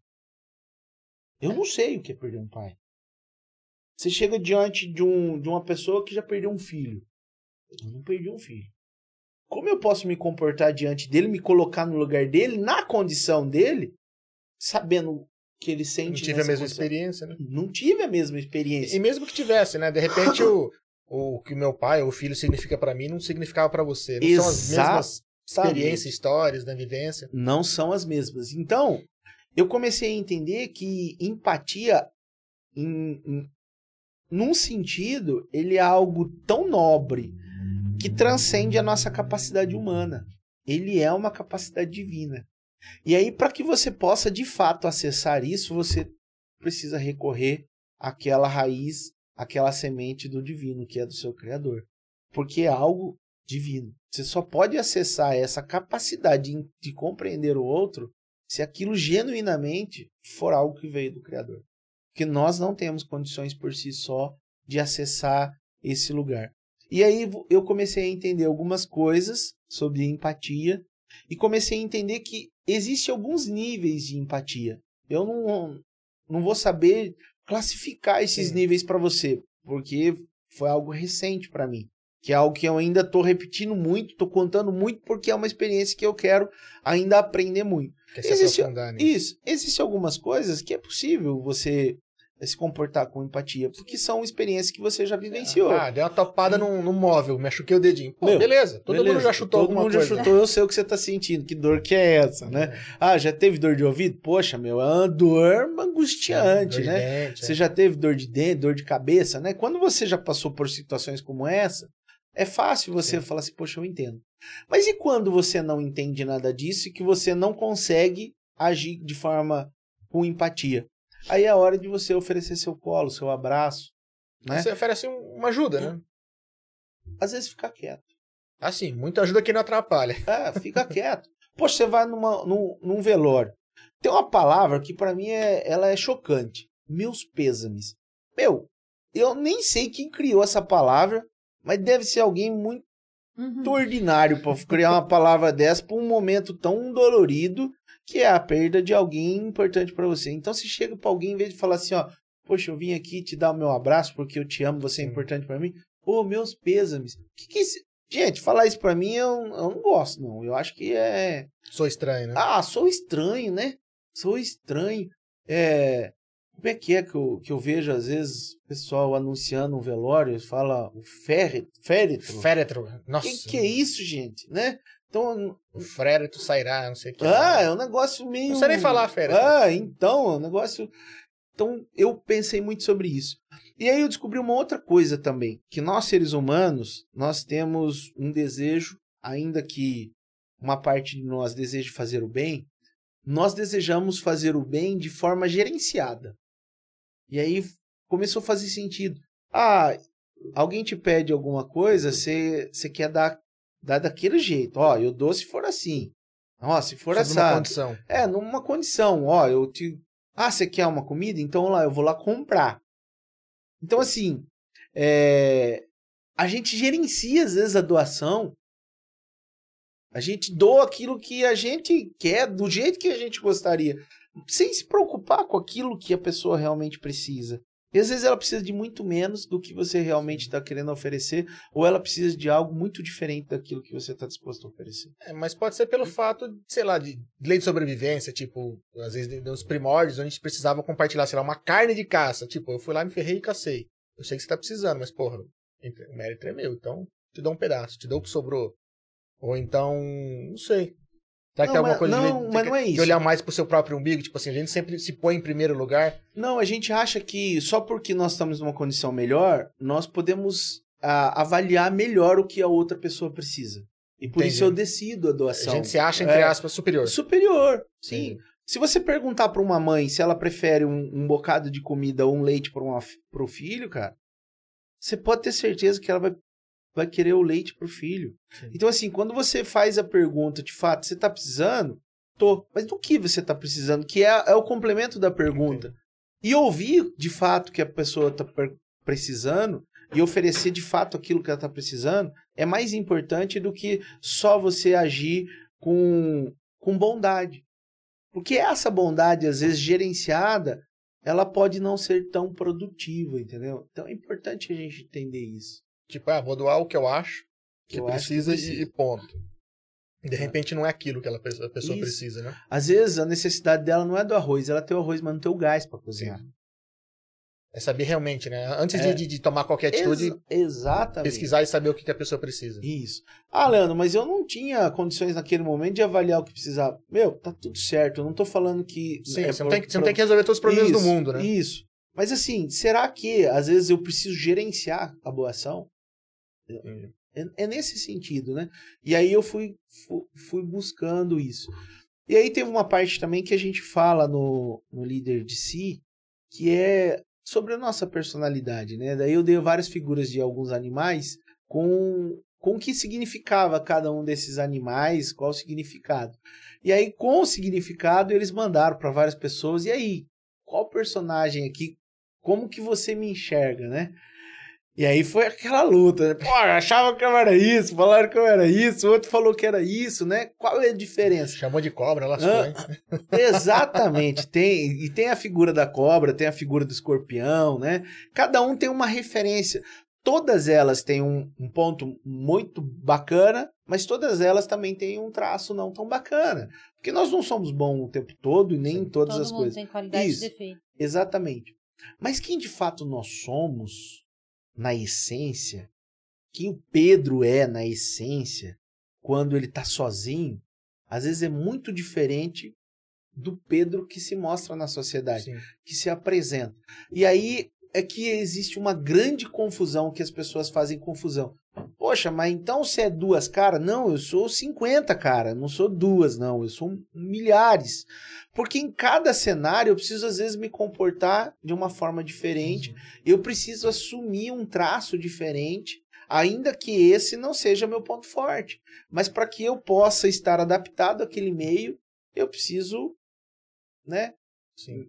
Me colocar naquela É, você não vai se comportar no trabalho da mesma maneira que você se trabalha em casa, numa missa, numa festa, num churrasco, enfim. Inclusive, tem profissões que nem dá. Sim, é. Você pega um- Exatamente. Sim, um juiz, É, a gente né? recebeu uma juíza aqui, a galera, nossa, ela é uma pessoa comum e simpática. Porra, mas é uma juíza, bicho. É que ela, ela fique como lá no fórum, né? É, então Então, ela tem que se portar de maneira diferente. É o trabalho dela, isso pede, né? Exatamente. Exatamente. Tem protocolo, né? Sim. E tem uma, um- uma frase de Darwin, inclusive, né? Que ele fala da evolução das espécies. Ele fala assim: não é a espécie mais bonita ou a mais forte que sobrevive, né? Ou, ou a mais inteligente. E sim a que melhor se adapta. Sim. Então, Adaptar é a palavra. né?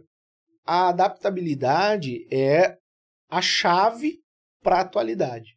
Então, se você quer hoje ter sucesso, você tem que ter habilidade de se adaptar. Sim. Então, tem grandes estudiosos aí no mundo fazendo a, a- análise de perfis, né?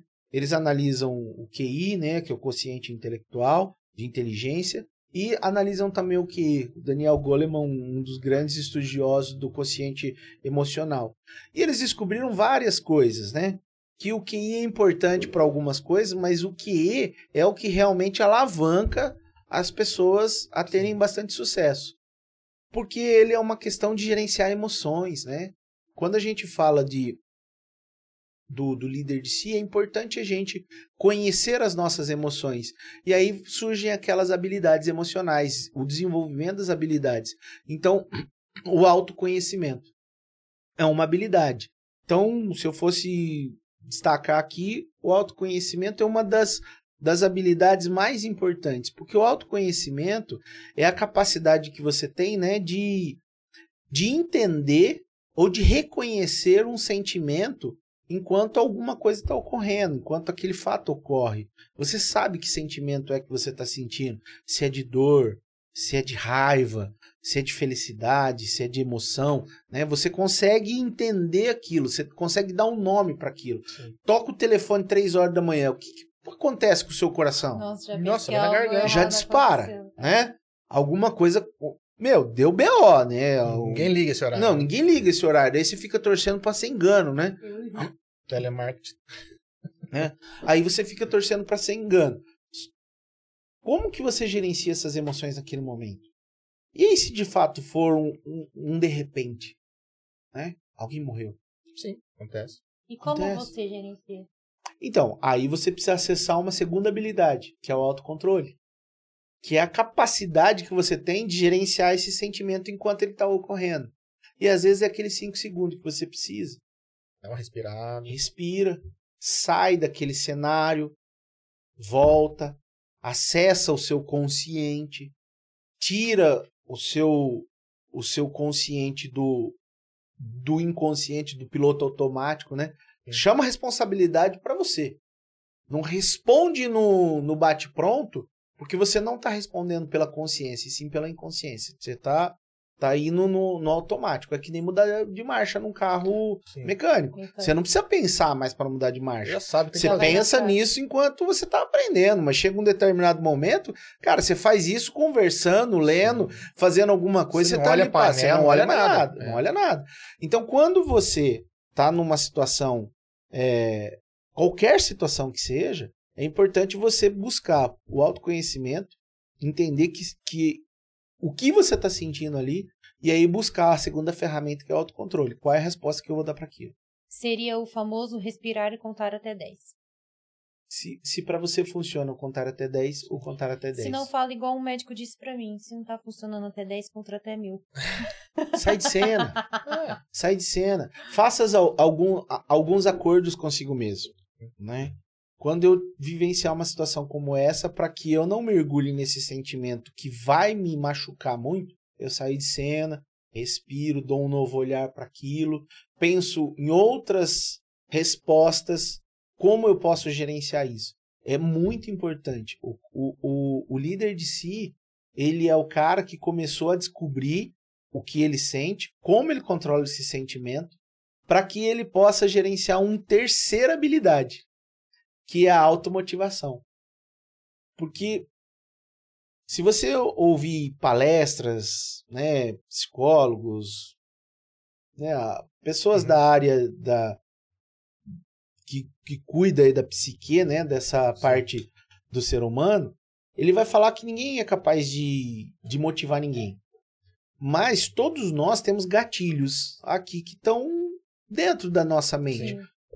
Que pode ser despertado por um, um cheiro, né? Que é uma memória olfativa, né? Às vezes uma música, né? Às vezes aquele barulho que acontece, Sim. aquela situação que conecta você com, com outros lugares. Então você precisa entender né, quem é você. Quanto mais você se conhece, mais você É, tem que habilidade para solucionar os problemas. para você ser líder, tem muito disso, né? Porque você tem que saber os seus pontos fortes e fracos, porque é aquela coisa, você tem que se cercar de pessoas boas. Então ela tem que completar você, você tem que, né? É, solucionar aquela tua deficiência, né? Tipo, ah, eu sou bom numa coisa, mas não sou em outra. Mas então, então quem que é aquela pessoa que pode me ajudar nesse ponto? Então, visto do lado empresarial, executivo aí, pô, tem que fazer a empresa crescer, tem que fazer rodar. Puta, mas eu sou fraco nisso. Você tem que se cercar de pessoas boas, né? E você tem que saber que você é ruim, que você tem aquela deficiência antes de chamar alguém. Tem um, um livro que eu, que eu li chama Descubra Seus Pontos Fortes. E ele fala muito sobre isso, os fortes e os fracos. Os fortes são aqueles que normalmente te dão mais prazer, que são as Sim. coisas que você gosta muito de fazer. Que nem, por exemplo, quando eu peço uma arte pra você, pra mim é claro que você gosta muito de fazer isso, porque tem dia que 6 horas da manhã você já tá me mandando uma arte, pô. Meu, o cara que sai da cama, Isso chama boleto. não é boleto, não, É é, paixão, porque dá boleto. pra pagar boleto com outras coisas, né? E, então, assim, é, você sabe que a pessoa gosta daquilo, aquilo inspira essa pessoa. Então, é- é- quando você faz o que gosta, é mais fácil. Sim. Agora, quando você faz aquilo que é, é um ponto fraco seu, normalmente é aquilo que você não, não domina bem. Então, até a orientação desse autor é não perde tempo com essas coisas. Sim. Delega. Deixa outra pessoa fazer isso. Mas o que a gente aprendeu no podcast é que você tem que melhorar as qualidades a ponto de ofuscar os defeitos, né? É, o Seix falou isso pra gente. Que ele falou, ó, ele, que ele, ele sabe que ele tem os defeitos e as qualidades dele. O que, que ele faz? Que pra ele melhorar o defeito, ele vai, dar pra- vai trabalhar tanto em cima daquele defeito que ele vai conseguir evoluir só um pouquinho. Um pouquinho. Mas ele vai trabalhar tanto nas qualidades que elas vão ficar tão boas, tão boas, porque ele já é bom nisso, que vão ofuscar os defeitos dele. Exatamente. É, Tem um... uma frase que eu tenho falado muito para a equipe é o seguinte: nós somos contratados pelas respostas certas, mas somos demitidos pelo comportamento errado. Então há, há um contrassenso, né? Uhum.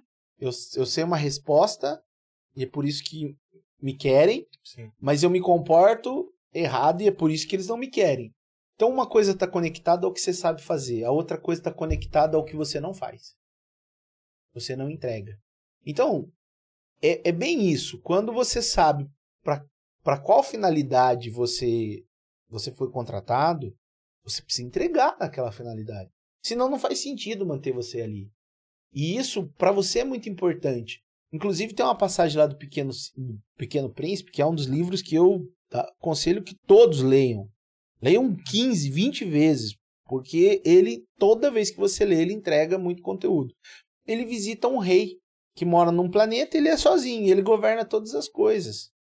E, e ele deixa um recado, né? Uma vez ele pergunta sobre o pôr do sol e fala assim, mas por que ia acontecer isso? Você mandando ou não? Ele falou, então isso nos ensina que nós só podemos dar ordens que podem ser cumpridas. Porque senão você se frustra. Você e a outra pessoa. Então, quando você também não está entregando resultado naquilo pelo qual você foi contratado, você também está se frustrando e frustrando a expectativa da outra pessoa que acreditou em você para aquilo, que confiou você para aquela, aquela tarefa. Né? Então é muito importante. Então, assim, o autoconhecimento é perceber o sentimento, dar o nome a ele, o autocontrole é saber que resposta você vai dar para aquele, aquele sentimento, né? para aquela situação e no volume que você vai dar. Qual é o ajuste que você vai dar? E às vezes é ficar quieto também. A melhor resposta é ficar quieto. Vai passar. A melhor e mais difícil. A melhor e a mais difícil. Ah, depende. Depende da pessoa, acredito. Exatamente. Eu sou uma pessoa de respostas muito rápidas. É muito difícil para mim controlar esses cinco segundos, né? principalmente em alguns cenários. Mas eu tenho treinado isso por conta da responsabilidade que hoje eu, eu tenho em relação a isso. Mas isso que eu acho interessante, você já viu a, uma fraqueza? Seria uma coisa que tem que ser melhorada. O duro é quando a gente não sabe, né? como tratar isso. Então, o enxergar já se torna mais fácil. Por isso que você precisa dar nome. Você precisa dar nome aos seus fantasmas. Sim. Inclusive aos seus medos. O que, que te, te, te dá medo? Isso. E eu coloquei isso como meta. Eu falei assim, Mariana, o que te dá medo? Aí eu comecei a escrever. Isso, isso, isso, isso. Aí tá bom. Chegou uma segunda-feira e falei assim, é hoje. Hoje eu vou cumprir todos os meus medos. Lembra, marido? Sim. E fui. E tipo assim, quando você conquista aquilo que para você era um, uma barreira, meu, foi melhor que, sei lá. É superação, né? É, foi uma coisa assim, eu liguei pra ele e falei assim, eu não acredito, olha meu histórico, não sei o que, que eu fiz, que eu não acredito que não sei o que. Aquilo foi assim. E aí se torna mais fácil, você se pergunta, eu tava com medo disso?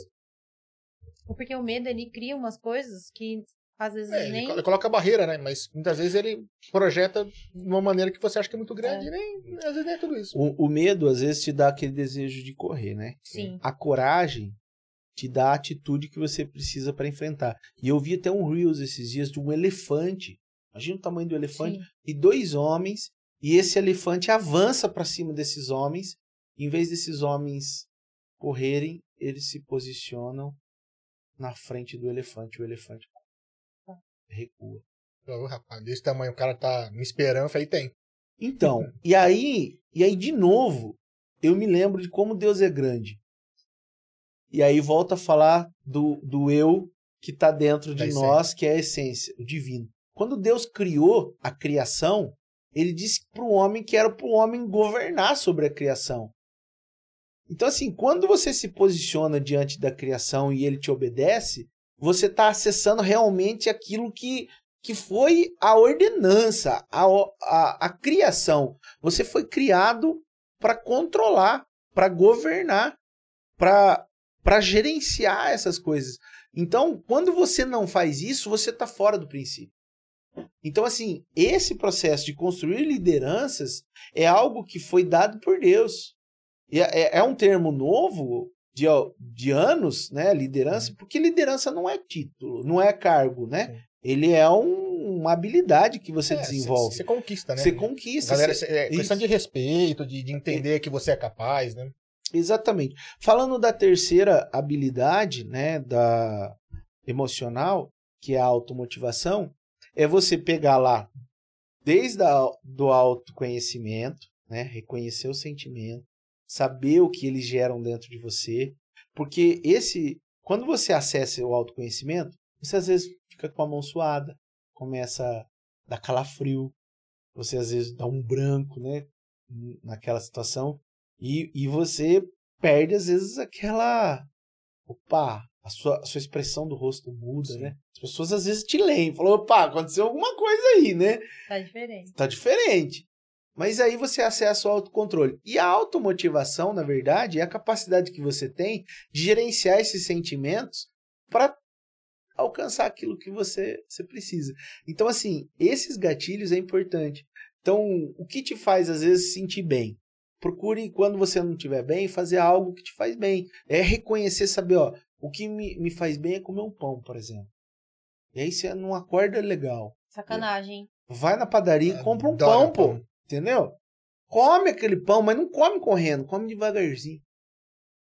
Saborear, né? É, e, mas não é só, não é, não é o saborear. Mas é é, é, é o encher-se daquela alegria que o pão te dá. Então assim, aproveitar cada Aproveita, ó, agora o meu, o meu momento de abastecer a minha bateria da do da alegria, né? Do Sim. de crescer, né? Porque hora a gente está pulsando para a morte, hora você está pulsando para a vida. Todos nós temos esse pulsar para a morte e esse pulsar para a vida. Né? Às vezes esse, esse reflexo. Então, acessar essas habilidades é fundamental para que você consiga construir uma liderança mais assertiva, mais eficiente. E isso é muito importante. As pessoas esperam isso de nós.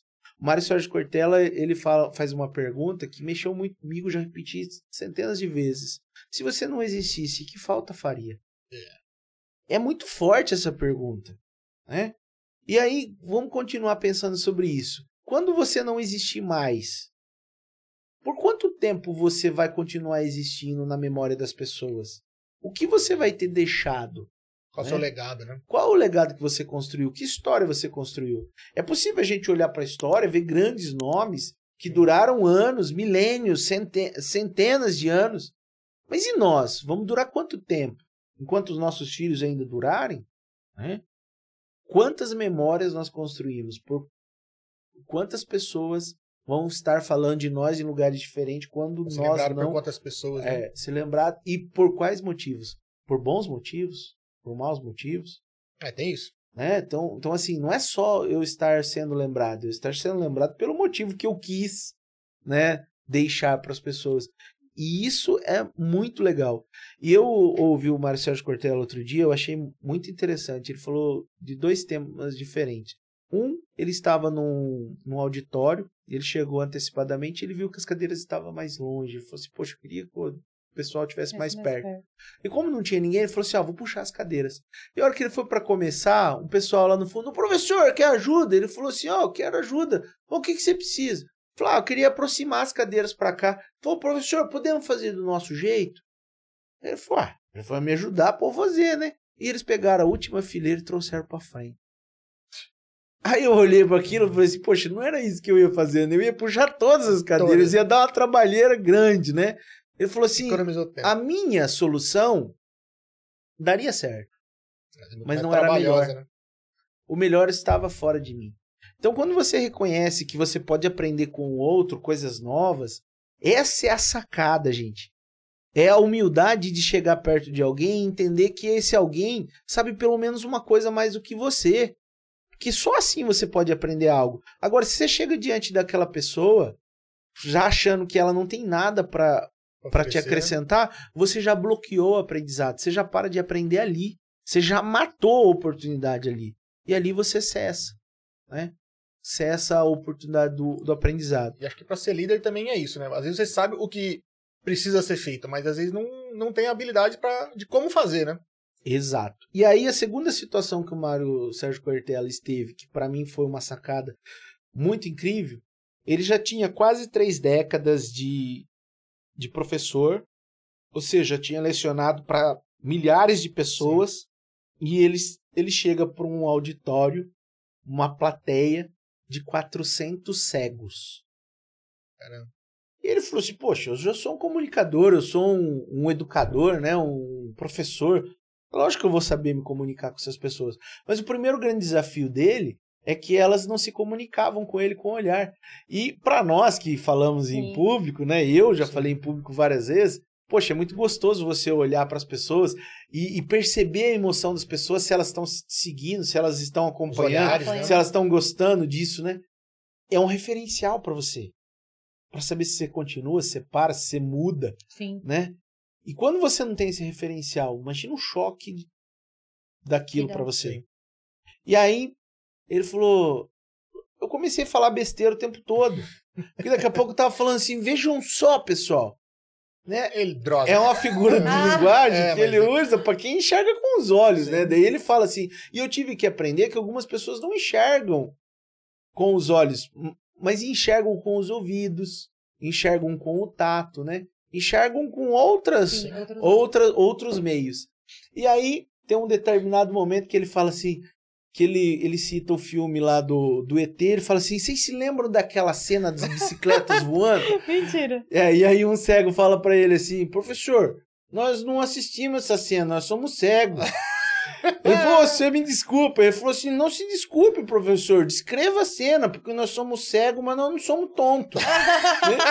Ele falou, poxa vida, né? Então, Quebrou as pernas. é, eu fiquei pensando sobre isso, né? A gente às vezes tá mas é tão uma cheio, coisa tão óbvia, né? Que óbvia, mas... Mas na hora, a gente cria figuras de linguagem, cria estilos Sim. e a gente vai seguindo esse modelo. e- é automático, né? O É cara tava lá automático. fazendo palestra, sempre palestrou com a Automático. galera. Exatamente. Nós não estamos adaptados a, a todo Sim. público. Né? Não é todo mundo que entende você como você gostaria que ele te entendesse. Com certeza. E a grande sacada é perceber que as mudanças ocorreram tão rapidamente que a gente, a nossa, nossos filhos hoje já não sabe mais que, a- que os nossos pais, os nossos avós faziam macarronada de domingo. Já não é uma referência pra ele. Já não é mais uma referência. Nós fomos perdendo alguns referenciais e hoje construímos outros referenciais. Então, quando a gente fala de empatia, de novo, né? A regra de ouro do passado era atender uma pessoa como você gostaria de ser atendido. Sim. Você estava sendo o máximo, né? Atender uma pessoa como você gostaria de ser atendido era o máximo de um atendimento em qualquer lugar. Mas isso caiu em decadência. Hoje você precisa acessar a regra de diamante, que é atender as pessoas como eles gostariam de ser atendidos. Que é a grande sacada, o grande diferencial. É entender a expectativa do outro, mas para isso você precisa fazer boas perguntas. O que você gostaria? Como você gostaria? De que cor você gostaria? Qual é a sua preferência? Como você vai pagar? Você precisa de alguma alternativa diferente de pagamento? Quais são as condições que você tem? Então, quando você descobre Tem esse que entender todo o universo, cenário, né? entender o cenário. Se você não entende o cenário, você vai oferecer qualquer coisa. Com aquela expectativa de que todo mundo compra o que não precisa com o dinheiro que não tem para mostrar para quem não gosta. E não é essa a verdade para todo Sim. mundo. Né? E isso é muito importante, muito, muito, muito, muito bacana. Muda muito a a perspectiva, né? De, de como oferecer um serviço olhando assim, né? De, de realmente entender o cenário e saber não só do que ela precisa, mas como ela precisa, né? É, muda, acho que é, é diferente a, coisa. É, vai uma família de sete pessoas, é um tipo de carro, vai. É, e, Uma que. Não, e mesmo questão, mas tá, sete, mas tem condição para comprar um carro grande? Não tem? É, entra no orçamento? Não entra? Pode, pode pagar como, né? Então, realmente, entender, acho que toda. É, é quase ter uma empatia com ele, saber te pôr no lugar dele, saber de toda a situação para poder oferecer um, um produto, né? De repente, até a humildade de falar: olha, não tem como te atender. Fazer o quê? Não? E, e você sabe o que está faltando para a grande maioria das pessoas que estão inseridas no mercado de trabalho? Criatividade. E isso foi roubado de nós, inclusive no nosso modelo de ensino, de aprendizado da escola. Porque se eu perguntar para você agora, você é boa de matemática, Mariana? Não. Você é boa, Pedro? Bom, Pedro? Um pouquinho. Então vamos lá. Um construtor constrói uma casa em 10 dias. Em 30 dias, quantas casas ele constrói? Em 10 dias, Em 10 dias ele constrói uma casa. em 30, Em 30 dias, quantas casas ele constrói? 3. Três. Três. Essa é a resposta que nós aprendemos. Mas será que essa é a resposta? Nós estamos falando dos mesmos tipos de dias? São todos os dias ensolarados? O terreno sim. é o mesmo? A casa é do mesmo tamanho? É, essa seria o uma resposta acabamento exata, é o né? mesmo? Então a gente fala de uma resposta exata como se as informações fossem exatas. Fossem nos falta, todo mundo, nos né? falta informação. Sim. E aí, se eu perguntar pra você, pra que serve essa, essa garrafa aqui? O que, que você vai me responder? Encher d'água. Pra- Pra beber água. Você já responde diretamente para a finalidade pelo qual ela foi construída. Mas será que ela só serve para colocar água? De acordo com a embalagem, sim. Não reutilizar. Tô brincando. Hã? e aí a questão de criatividade. não, mas você pode usar pra muita coisa. Quando muita você coisa. disse das casas, você quer dizer que o certo era eu falar assim, mas e aí? São casas iguais, que qual o tamanho. Porque se for o mês tal, chove mais, a gente tem Exatamente. que analisar, entendeu? A casa vai ser quando? As, as três vão ser iguais? Quais são as variáveis? Isso, As, vari... as, con- a- as condições são similares? sim. São iguais? É É. a mesma coisa quando você oferecer um carro, né? Às vezes o cara fala, ah, eu quero gastar tanto, mas. Mas e aí, pra que, que você vai usar? Né? Que você, você é sozinho, você tem família, você carrega muita coisa. Porque às vezes, o cara, uma picapinha serve, pro cara tem que ser um sedã, uma perua, enfim. Esse cara, esse cara não pode ficar doente? Não pode tropeçar, quebrar uma perna, um braço? Um carro pra trabalho. Não, então, assim, são tantas variáveis que existem, e é justamente isso, voltando a falar de criatividade. Para que serve, né, essa garrafa? A finalidade dela é para colocar água. Mas você pode fazer um, tantas coisas com isso. Você pode usar isso aqui para um funil, para plantar uma florzinha, um molde para construir alguma coisa, fazer um, um chuveirinho, né, colocar uma torneira. Meu, tem tanta coisa que você pode fazer e é justamente isso que nós precisamos começar a cultivar nas no- nos nossos filhos, nos nossos colaboradores, abrir a mente com mais criatividade. A gente está tão enlatado com as Engessado, coisas, né? Engessado, Tirar o tapume aqui. que é, e é isso. Né? E, e- e você olha aquela música lá, Geração Coca-Cola do. do. Geração Coca-Cola. É Cazuza? O que, que é? Não! Legião Urbana lá. Não, é- Geração Coca-Cola. É Ele fala muito- dos enlatados de USA, lembra? Gente, é muito novo, isso daí eu não lembro, não. Ah, não, é antiga. Né? Ah. Ah. Então, assim, gente, a gente precisa, precisa pensar, né? Mais, abrir a nossa mente para as coisas é, e perceber que existe outras coisas, né? É que você não acha que tem, tem que ir mudando, não pode ficar, não é porque isso está funcionando desse jeito, se você muda pode vir a melhorar. E aí é o problema. é não que- é você que mudou. Alguém que viu que aquilo já não, não entrega mais o, mesma, o mesmo resultado e, entre- e começou algo novo. Por isso que as empresas quebram. Por isso que grandes corporações quebram. A Kodak já tinha câmera a- a câmera digital em 75. Ela que Sim. inventou, na realidade. Mas Só ela não que apostou nisso. Ela não apostou nisso. Ela achou que aquilo poderia é, Atrapalhar a o business dela. Atrapalhou. Porque ela não vendia só a câmera, ela vendia o papel para impressão. revelação. Entendeu? Então, assim, ela construiu um business todo focado num, num, num cenário totalmente diferente. E aí, com base nisso, a hora que chegou o digital, ela já não estava mais preparada para aquilo. É que o pessoal pensa que time que tá ganhando não se mexe. Mas tem que mexer, porque você vai ganhar, vai estar ganhando até quando? Já que você falou de time, eu não entendo de time. Mas há 30 anos atrás, um jogador, você sabe quantos quilômetros ele corri- percorria num campo? Não tem nem ideia. 6 quilômetros. Hoje, o campo é do mesmo tamanho, o time é do mesmo tamanho, mesma quantidade de gente, o tempo de jogo é o mesmo tempo de jogo, só que um, um jogador percorre 11 quilômetros numa partida. Vai e volta muito mais vezes. Vai e volta mais vezes. E aí, o, até as estratégias de futebol mudaram. Então, assim, a pergunta é: será que Pelé, se jogasse hoje, seria rei? Mudou muito, né?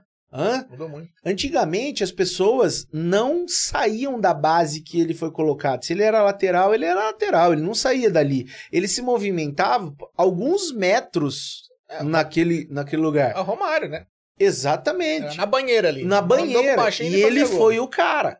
Mas, Mas será que ele dele. jogaria hoje? Dificilmente. Ele foi um dos, dos jogadores Sim. mais incríveis que eu conheci. É, apesar de eu não, não gostar muito de, de sou fã de futebol, mas não, é- não sou fã, Mas na Copa quem- de quem 94, marcou, né? eu era criança, eu assisti, cara. Então, assim, tinha 11 anos, eu assisti essa Copa e gostei muito do que o Romário Bebeto fez Sim. ali na frente. Mas, assim, hoje os jogadores, eles, eles, ainda que eles tenham um local no campo, eles são articulados, eles variam o tempo todo, na onde tem necessidade. E o nosso time hoje, pós-pandemia, ele foi convidado a aprender mais coisas.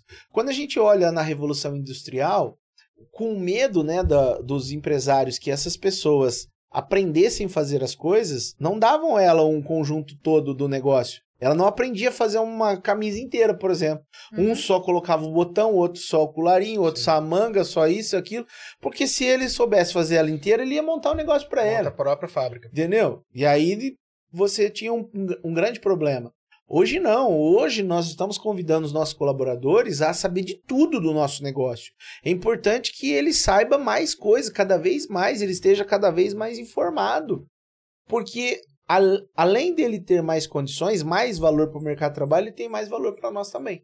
É para crescer dentro da empresa. Para né? crescer. Né? Então, a máxima hoje que eu diria para os empresários que nos ouvem, né, treine os seus colaboradores, dê condições para que eles saibam muito para que tenham condições de ir embora do seu negócio. E aí você faça algo para que eles prefiram ficar. Porque o que segura o gado não é a cerca, é a qualidade do capim. O gado só pula cerca se o capim estiver fraco. E essa é a verdade. E aí não fazendo uma alusão a nós, né, seres humanos. Sim. Né, fazendo uma, um, uma referência de que por que as pessoas vão embora. Eu mesmo, eu já tive propostas de emprego. Ao, três meses atrás, um cara me falou assim, Leandro, me fala seu salário. Eu dobro o seu salário para você trabalhar para mim. Não é pelo dinheiro só. Tem que ter um propósito, né? Tem que ter propósito, tem que ter referencial, né? Você tem que saber para onde você está indo. Então, assim, ah, Leandro, esse negócio de que nós não sabemos o futuro, é verdade? Sim, é verdade. Nas questões que a gente, que eu poderia dizer, das questões naturais por exemplo, de vida, morte, Sim. né? Nas questões é, nat naturais, por exemplo, de um terremoto, de uma chuva, de um colapso, né? De uma pandemia. Sim. Essas coisas você não consegue prever, mas você consegue projetar o seu futuro. Né? Como você vai estar daqui cinco anos? Então, eu aprendi muito essa questão de que nós fomos projetados para o futuro, que hoje eu, eu vejo que eu estou na função que eu precisava estar. Porque quem está comigo hoje trabalhando, ouve muito eu falando de médio e longo prazo. Eles estão trabalhando no curto prazo, porque eles precisam trazer o resultado do agora, né? Do mês, dos objetivos, do target, da meta, né? Daquilo que eles precisam fazer. Eu não. Eu não tenho mais a responsabilidade do agora. Eu tenho a responsabilidade para gerar o futuro do nosso negócio e que ele seja sustentável. Nós estamos em vias de lançar um novo projeto aí que tem tudo a ver com esse novo movimento do carro, que é o carro por assinatura que é algo que vem de uma tendência da Europa, dos Estados Unidos, e nós estamos trazendo agora para o Brasil. Lógico que não é um lançamento nosso, um produto nosso, já tem gente fazendo no mercado, mas a gente vai nessa mesma linha. É, eu acho que assim, para a empresa ou qualquer pessoa ser bem sucedida, ela não tem que reinventar a roda. Mas faz a sua bem feita, né? Faz a sua bem feita. O, um dos valores, eu acho que da, da TAN, se eu não me engano, ele, ele fala lá, acho que é o quarto valor dele, fala assim: se você não for inteligente o suficiente para criar, seja humilde o suficiente para copiar. copiar. Meu, tem que copiar mesmo, tem coisa que tá aí. Se a gente pegar Steve Jobs aí, que foi o cara, o cara, cara, ele não inventou o telefone. Não. Ele não inventou o MP3 player. Ele colocou o DNA dele. Mas ele fez bem feito. Fez bem feito. Bom, e é isso. Ele chegou um momento e hoje estragou, que ele foi tirado não da nem saída de fone de ouvido, estragaram. Nem carregador vem, estragaram. Então, tiraram ele da empresa. Sim. Em determinado momento tiveram que buscar. Falou, meu, não, ninguém entende a empresa. E aí o cara morreu. E aí a empresa começa a vir novas gerações, começa a perder o DNA. Então é muito importante você lembrar das suas referências, de onde você veio, mas tenha mais paixão pelo seu futuro do que orgulho pelo seu passado. É, é aquela coisa, né? A gente falou até pouco tempo, uns minutos atrás, sobre qual que é o legado que você vai deixar. Né? O que, que vão falar de mim depois que eu falecer? Pô, Jobs tá aí, deixou um legado e vai ser lembrado para sempre. Vai. A maçãzinha. Não, tá aí. Marcou. Pra caramba. Né? O primeiro da maçã lá, do, da gravidade, agora é ele, né? Ele assumiu a maçã do. Né? e colocou ali a marca dele. É importante isso. Que nem, por exemplo, Newton agora... Proeste vai ser Proeste no sentido de, de concessionária.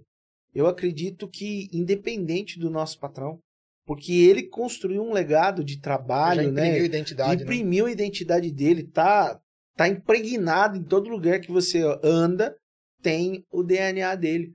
Meu, nós conseguimos ver a, a força de trabalho que o nosso grupo tem. Nosso grupo tem muita força de trabalho. Tudo que a gente colocou a mão para fazer, que a gente focou, meu, nós brilhamos. O ano passado nós resolvemos fazer um projeto de acessório, nós fomos o maior ticket médio de acessório do Brasil. Sim.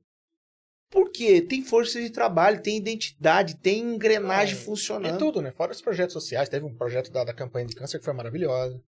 Vários projetos. Isso Tudo é um, que né? a gente realmente colocou a mão, né? É, dentro desse guarda-chuva do Grupo Proeste, ainda que muitos entreguem com uma identidade própria, né? Sim. Tá dentro de um de- desse universo que nos gera essa oportunidade. E isso é muito, muito, muito bacana. O, projeto Meu Gato de Rua que nós fizemos em Sim, Andamantina, meu, nós tivemos crítica e a crítica foi abafada, foi ah, engolida quando a gente falou que ia entregar 150 castrações, entregamos 450.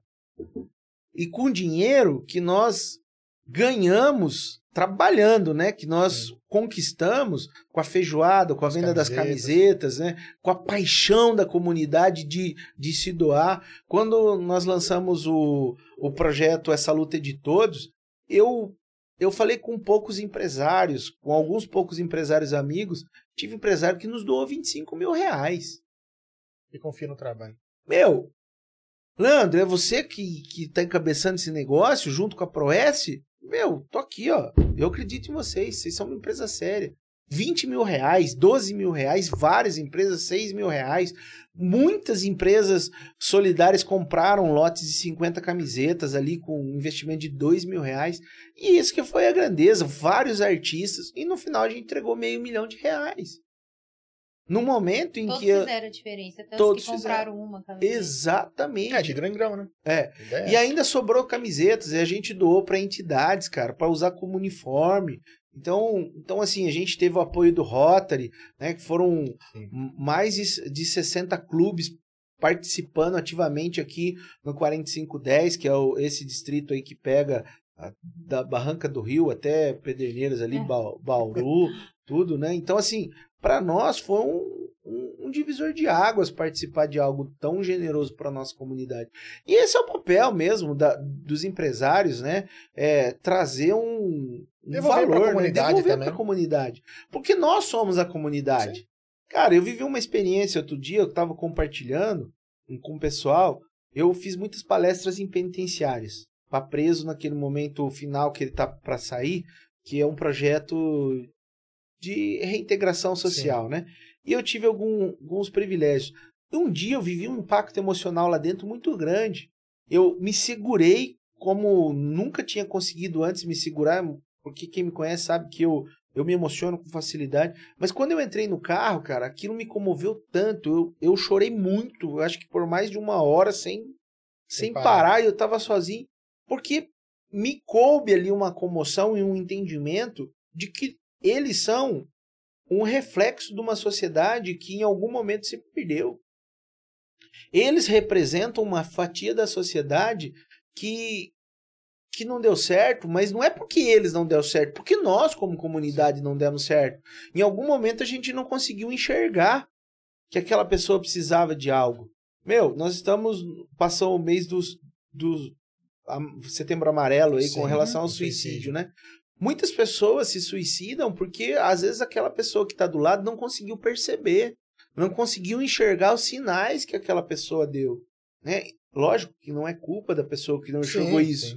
porque às vezes faltou um- uma habilidade, um treino, às vezes a nossa mente mesmo refuta, né? Nega aquilo que, que você está enxergando e nega tanto ao ponto de você se tornar realmente cego para algumas coisas. Então é, é muito importante a gente estar muito atento. Meu, assim, atento mesmo. Esses dias eu tava chegando em casa à noite, chovendo. Meu, eu vi um negócio brilhar. Eu parei o carro. Meu, era uma gatinha com quatro bebezinhos. Como que você vai embora sem resgatar? Como que você fecha os olhos para aquilo? Então, assim, será que nós estamos andando na sociedade de olhos abertos? Ou a gente fechou os nossos olhos para aquilo que a gente não quer ver, para aquilo que dói? Eu me lembro de uma, uma oração que eu fiz uma vez e ela ainda existe dentro de mim. Senhor, não permita que eu enxergue a dor de olhos enxutos. E a gente precisa entender isso. São seres humanos como nós. E ainda que não seja um ser humano, seja um animal, a terra foi dada para nós. É responsabilidade nossa cuidar. Não é responsabilidade de Deus. É nosso. Ele fala assim: a terra eu dei aos homens. Cuida. É nosso papel. Tudo que tá em cima dela tem que ser cuidado. Tudo que está em cima dela tem que ser cuidado. E se o planeta está perecendo, é por culpa nossa. É Ah, nós sim. que temos que cuidar. Sim. Né? Isso. Quanto conteúdo, né? Eu também. Quase chorou. Olha lá. Vai, Daquela. daquela... Eu tava aqui assim, ele vai piscar. Vai, vai vai chorar. Vai vai, vai correr, vai correr. Vou correr uma lágrima, vai correr uma lágrima. Eu tava quase te chutando aqui. É. Você sabe que eu, eu não consigo mais usar o microfone na igreja sem chorar. Então, aí, Sério? É verdade. É um negócio incrível, gente. É, você, você começa e aquilo te enche mesmo. Faz muito sentido. E é, é isso. Eu, eu, quando tô, às vezes, atendendo cliente, que hoje eu atendo muito pouco. Mas quando eu atendo cliente, meu, eu atendo para valer. Eu vivo aquele momento. Eu paro aquele momento. Eu coloco o celular virado para baixo, baixo a tela do, do computador. Eu quero estar ali, cara. Eu quero viver esse momento. Então, assim, eu já coloquei no, no, no, no silencioso aqui. Eu não quero saber se tá tocando, cara. Eu quero viver esse momento, entregar tudo que eu puder entregar aqui. Porque de graça recebei, de graça dai. Né? E teve um momento, inclusive, na mentoria que, que foi falado sobre isso. Agora é hora de você limpar as gavetas, cara. Abra as gavetas, aquilo que você já não usa mais, que não faz mais sentido guardar, joga fora. Abra seu guarda-roupa, aquilo que você não usa mais, doa. Desapega, né? né? Desapega É, mas que é material, né? que é material. Por- primeiro porque assim, você não consegue ficar com duas coisas na mão. Não. Né? Você precisa abrir mão de uma coisa para pegar a outra. Sim. Essa é uma questão de física. Dois corpos não ocupam o mesmo espaço, não é isso? Então, se você quer receber uma benção, você precisa ser uma benção. E é, você pode fazer diferença na vida de alguém, né? Alguma coisa que Exato. tava lá desuso, parado, guardado. Exatamente. Veja uma campanha do agasalho que toda cidade tem, todo mundo faz aí.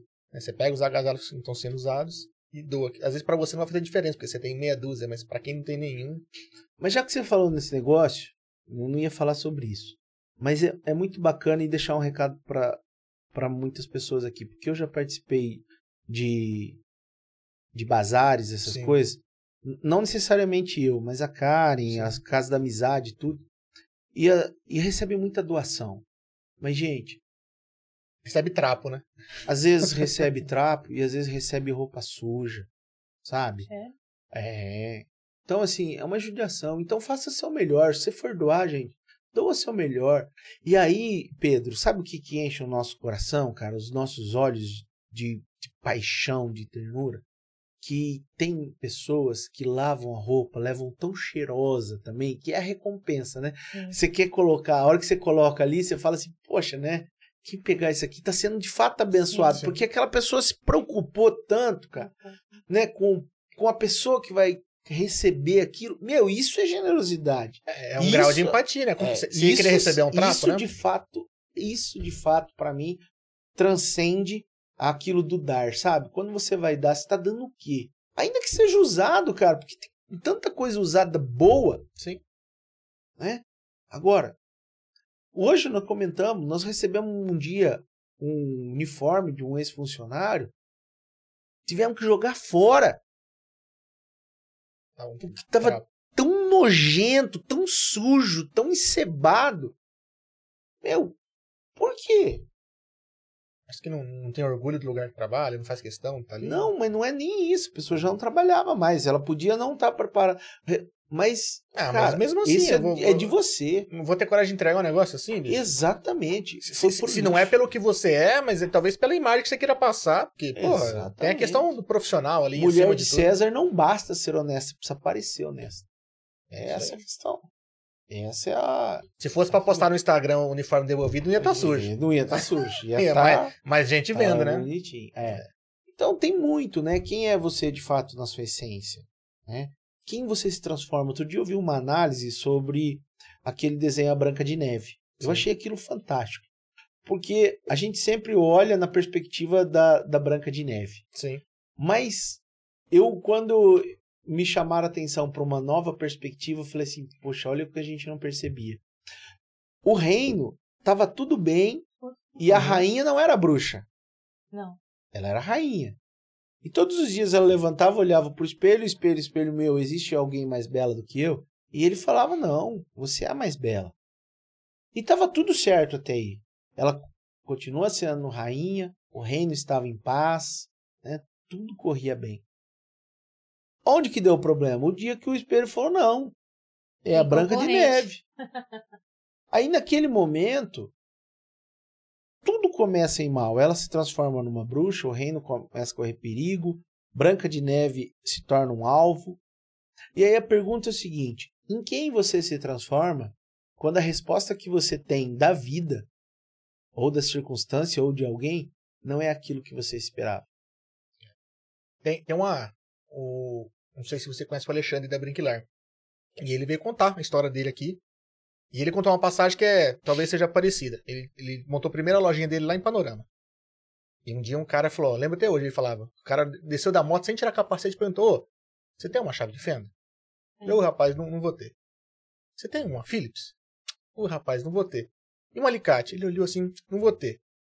Um alicate, um cadeado, você tem um cadeado? Ele falou, tem. Então fecha essa bosta dessa loja que aqui não tem nada. Montou na moto e vazou.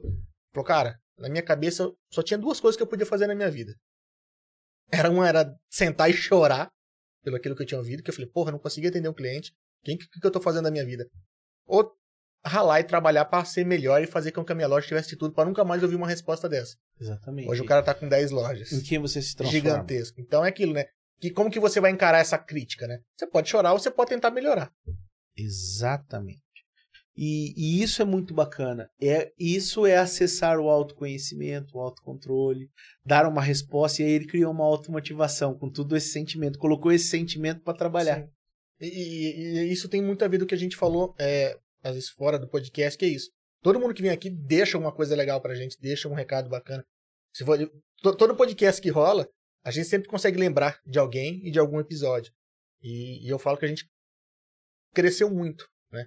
Ouvindo essas histórias, porque sempre quando a gente passa por um momento de dificuldade, fala, puta, mas fulano, né? Passou Porque por aquilo. quando. Nem todos os dias são os bons dias, igual o marido fala. É, tem uma dia placa, inclusive, ali que São Pai deixou. É bom dia Então, ou não. assim, tem dia que a gente não acorda bem, não quer levantar, tudo. Aí a gente fala assim, pô, mas aquele cara passou pelo aquilo. E você tem como tá se hoje. inspirar, né? Entendeu? É questão de opinião, né, cara? Tem que ir lá, É. tem coisa que você tem que fazer e querendo ou não. Então, são 159 episódios, 59, 159 presentes, né? Sim. E 159 inspirações para nós. Que faz com que o, a gente reflita bastante. Não. E nesse um ano e meio a gente fez muito, assim, uma autoavaliação Nossa. da gente, né? Mudamos bastante ouvindo essas histórias, entendeu? Mas ó, eu eu olho para cá e vejo muito investimento. E duvido que isso tenha saído do podcast. Duvido que todo Não. esse investimento. Não, não. Não, Com é certeza exatamente não. isso. Com certeza não. Mas agora, vocês conseguem imaginar quantas pessoas vocês já conseguiram dar um sentido novo para a vida que ouviram um trechinho de uma dessas Não. dessas histórias? Duas que chegaram falando pra gente semana passada. É, uma ou outra a que gente acaba ficando sabendo, né? Eu não parava de chorar um minuto. Que fez uma transformação Sim, é. é, imensa. O cara chegou aqui, uma história linda. Ó, até emocionada. Então, assim, eu não tinha essa. Vai chorar. Não, porque, tipo, ele veio contando, mudou pra caramba, sabe? Então, assim, eu não tinha essa noção que a gente podia ser inspiração também de alguém por causa do podcast, né? Sim, sim. Então a gente conseguiu é, arrumar uma, uma. mudar a vida dele por conta de um, de um detalhe. Isso é bacana. Exatamente. Pedro, nem sempre nós somos o a causa de transformação para alguém, mas às vezes Sim. nós somos o veículo. É, Sim. mas a ideia E é. nesse momento vocês são o veículo. Até porque a história que foi contada não era nossa, era de outra Sim, era de pessoa outra e ele se pessoa. inspirou e ajudou ele por Mas- conta disso. Esse foi o veículo. Sim. Sim. Então, assim, se, se não fosse esse veículo, ele não teria ouvido essa história. Sim. É. E, e essa pessoa que conta, ela sai daqui muito maior e muito melhor do que ela. Todos nós. E esse é o grande, eu acho que é o grande segredo, por exemplo, da terapia. Porque você vai na terapia, você não vai para ouvir conselho, você vai para ouvir a sua história, né? Sim. Quando você ouve Parar sua história, refletir, você dá uma resposta e às vezes você volta naquilo que você ficou parado. Quantas vezes a gente ficou lá naquele espelho, olh- olhando há 15 anos atrás aquela mesma cena? E tá lá ainda. E só por, por que, que eu falei de, de você ler 15, 20 vezes o Pequeno Príncipe? E faça a mesma coisa com a Bíblia. Porque tem alguns segredos que só te são revelados depois de muita tentativa. Meu, eu tava falando ontem, fal- falei com, com um funcionário meu. Falei, ó, cuidado, né, com essas coisas de moda, porque isso aí é que nem um, um- uma planta. Um, um- já ouviu falar daquela abobrinha de 40 dias? Meu, você planta daqui 40 dias, você já tá comendo abobrinha, né? Mas por quanto tempo dura esse pé? Eu falei assim, tem árvores que ela demora muito tempo para ela se formar, porque ela passa um processo en- engrossando o tronco. Aí eu falei assim, ó, e aí ela ficou 20 anos ali engrossando o tronco, crescendo.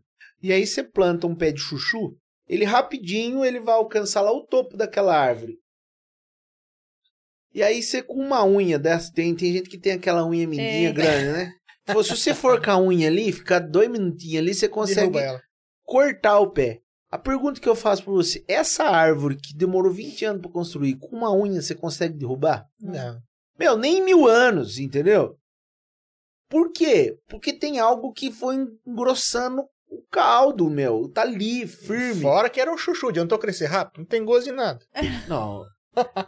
É, Não mas- tem, se você não temperar, não tem gosto de nada. Não, se você não temperar, não tem gosto de nada. Mas tem muita gente comendo. É, como é que é que você falou lá, a cerejinha do bolo, achando que é cereja, mas é chuchu, viu? É, eu não como. Por isso É, que a gente não come. é, Eu eu não não como. Tem umas Mas- coisas, picolé de chuchu não tem gosto de nada, né? não. Mas, pai, mas, é, mas é gostoso. Quando a gente começa a falar de, de essência, né? De pessoas, de vida, a gente consegue acessar o outro. É, eu me lembro de uma frase que eu gosto muito. Ao tocar uma alma humana, que seja apenas outra alma humana. Isso é uma essência que deve estar dentro do, do, do ser humano, né? De nós todos. Porque algumas pessoas têm uma habilidade, né? De encontrar a alma do outro. Né? Com facilidade, né? Ele fala aquele negócio, pá! Encontrou treinado, né, treinado, né? Mas quando você consegue isso, gente, você tem que ter respeito, esse terreno é sagrado. E eu me lembro de uma passagem falando justamente sobre isso. Quando Moisés chega lá no diante da sarça ar- ardente lá no, no, no morro, né, no monte, Deus olha para ele e fala assim, ó, tira a sandália dos teus pés porque esse esse lugar é santo. E essa é a referência. Pra gente, a gente tem que entender que o, o território onde existe Deus, ele é santo. Porque quando você entra na alma de alguém, de novo, você está acessando o eu interior de alguém, que é lá que existe o divino. Tanto é que lá em 1 Coríntios 3,16 fala que nós somos templo do Espírito Santo, né? Olha que bacana isso, que faz realmente a referência do entusiasmo, do Deus dentro de, de nós. E isso é muito bacana. Não que nós sejamos um Deus, mas nós carregamos a essência do Criador, que é a sequência da linhagem. Né? E é exatamente isso, cara. Não, não, tem, não tem outra coisa. Mas nós não vamos acertar sempre. Sim, faz parte. Faz parte. Nós vamos errar, nós vamos magoar pessoas, nós vamos é, errar de novo, mesmo querendo acertar. E aí a gente aprende de novo com o ensinamento de Paulo. O bem que quero fazer, não faço, mas o mal que não quero, esse está sempre diante de mim. Pensa. Eu não sei nem o que eu falo de tão... É muita bagagem, meu, que você tem. Não, é bagagem. E né? voltando um, um pouco lá atrás, a gente tava falando que a gente. Falar sobre o legado, de quem a gente quer ser, o que, que as pessoas né, vão falar da gente no futuro. né, do- você tem uma, uma ideia do que você quer deixar? Você sabe o seu propósito? Eu sei o que eu quero falar. Hum. Quando eu chegar lá. O quê? O que Paulo falou quando ele estava no fim da vida. Combati o bom combate, completei minha carreira e guardei a fé. Legal.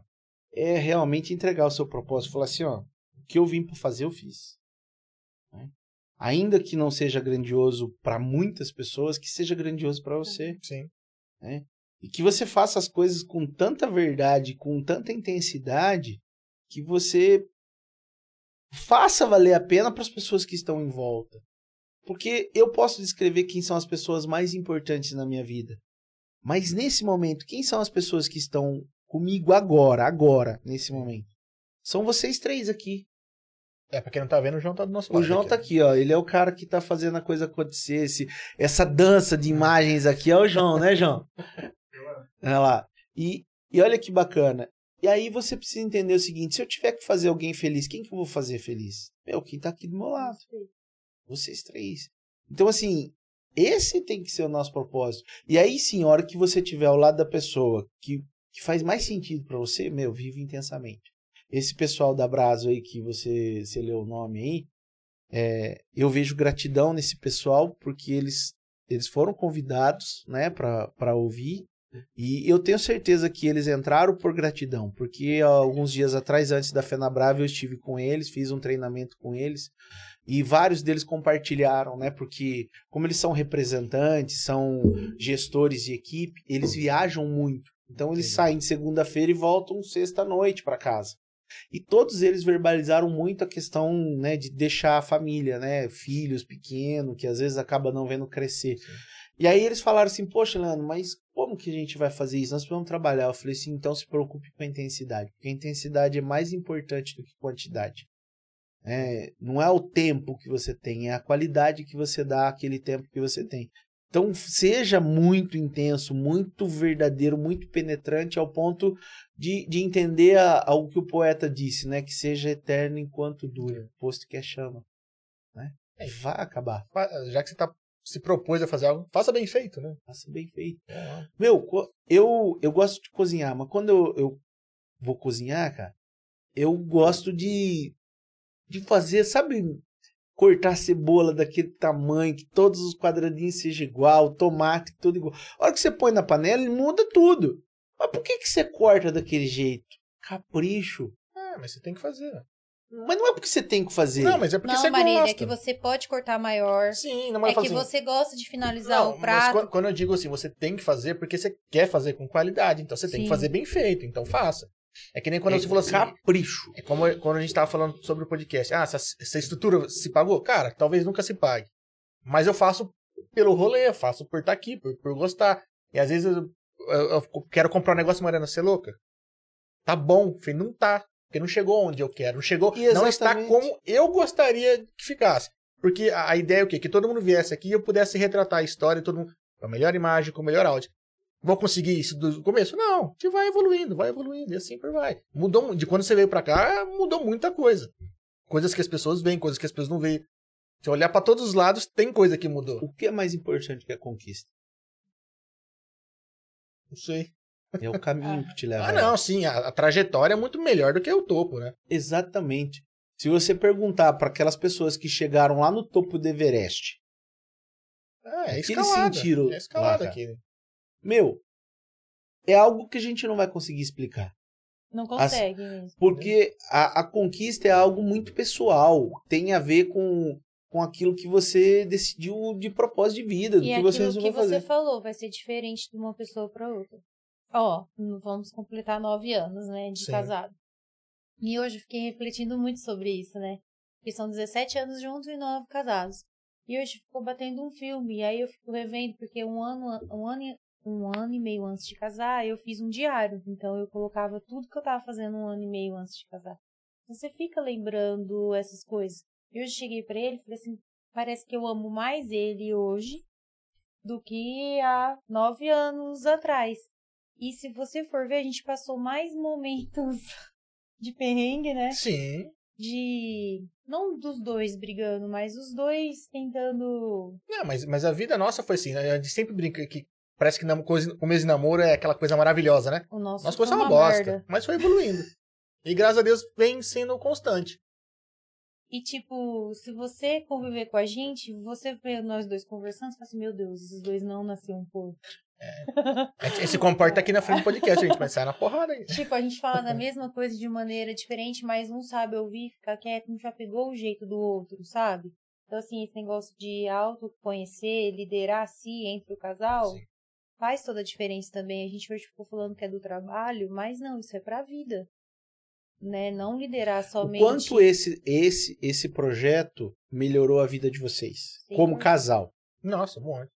Aproximou, né? Pra caramba. Primeiro que você, vocês conseguiram criar uma identidade, você estava numa transição, aí você saiu de um trabalho, né, de muitos anos, ainda não sabia o que ia fazer, hoje você se encontrou em algo que é teu, pô. Não, é aqui que eu fico sabendo as coisas, né? Eu falo pra ele. É porque a gente, por conta da coisa do trabalha trabalho. junto, mas a gente não conversa. Então, assim, eu até zo- zoou com ele. Falei assim, ó, terça e quinta, ponto marcado pra conversar. A gente põe, a gente põe um bate-papo em dia aqui. É. Porque durante o dia eu tô corrida atendendo as empresas, ela quem cuida dos cortes, do podcast, dos agendamentos, ela que faz tudo. A gente trabalha junto com coisas diferentes. Então, a gente só tá no mesmo ambiente, mas a gente não conversa. Mas se completa. Sim, Sim, sim. sim, Esse é o sim. ponto. É, nenhum. não estou falando que seja defeito, Uhum. Entendeu? A gente põe Mas papo às a- vezes na hora, né? vai dormir, vai dar um beijinho em cada um lá, Eu fala o que falo- aconteceu no dia rapidinho ali. Quando Isso ele é bom. Quando ele escuta assim, sabe quando você falou assim a história do fazer com qualidade? A gente tem 5, 10 Obrigado, minutinhos por, por, pro café da tarde. Então, tinha hora que o café da tarde era ser assim, marido, você tem que resolver isso, sabe? Assim, tipo, eu ia com uma lista, que era o tempo que ele tinha pra conversar comigo. Hoje eu falei assim pra ele, não, hoje é o café da tarde. Ninguém vai conversar nada, a gente vai Trabalho. aproveitar o café da tarde.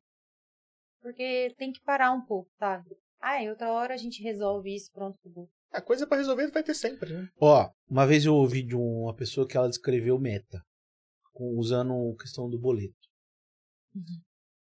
Por que que, se você tivesse um, bo- dois boletos hoje, e os dois, é, os dois de mil reais, um não tem prazo para pagar, você paga quando quiser, se quiser, e o outro vence hoje, e você só tem mil reais, qual que você paga?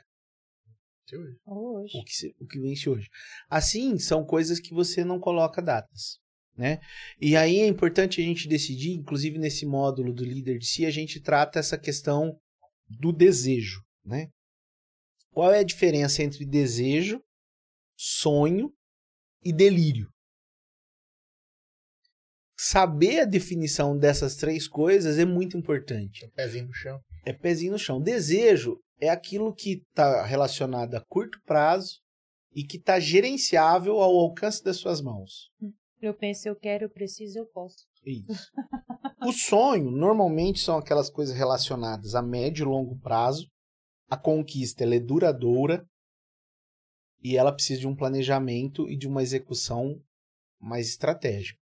E delírio é aquilo que você, meu, pode delirar, mas não perde muito tempo com isso, porque isso são coisas que você não vai alcançar.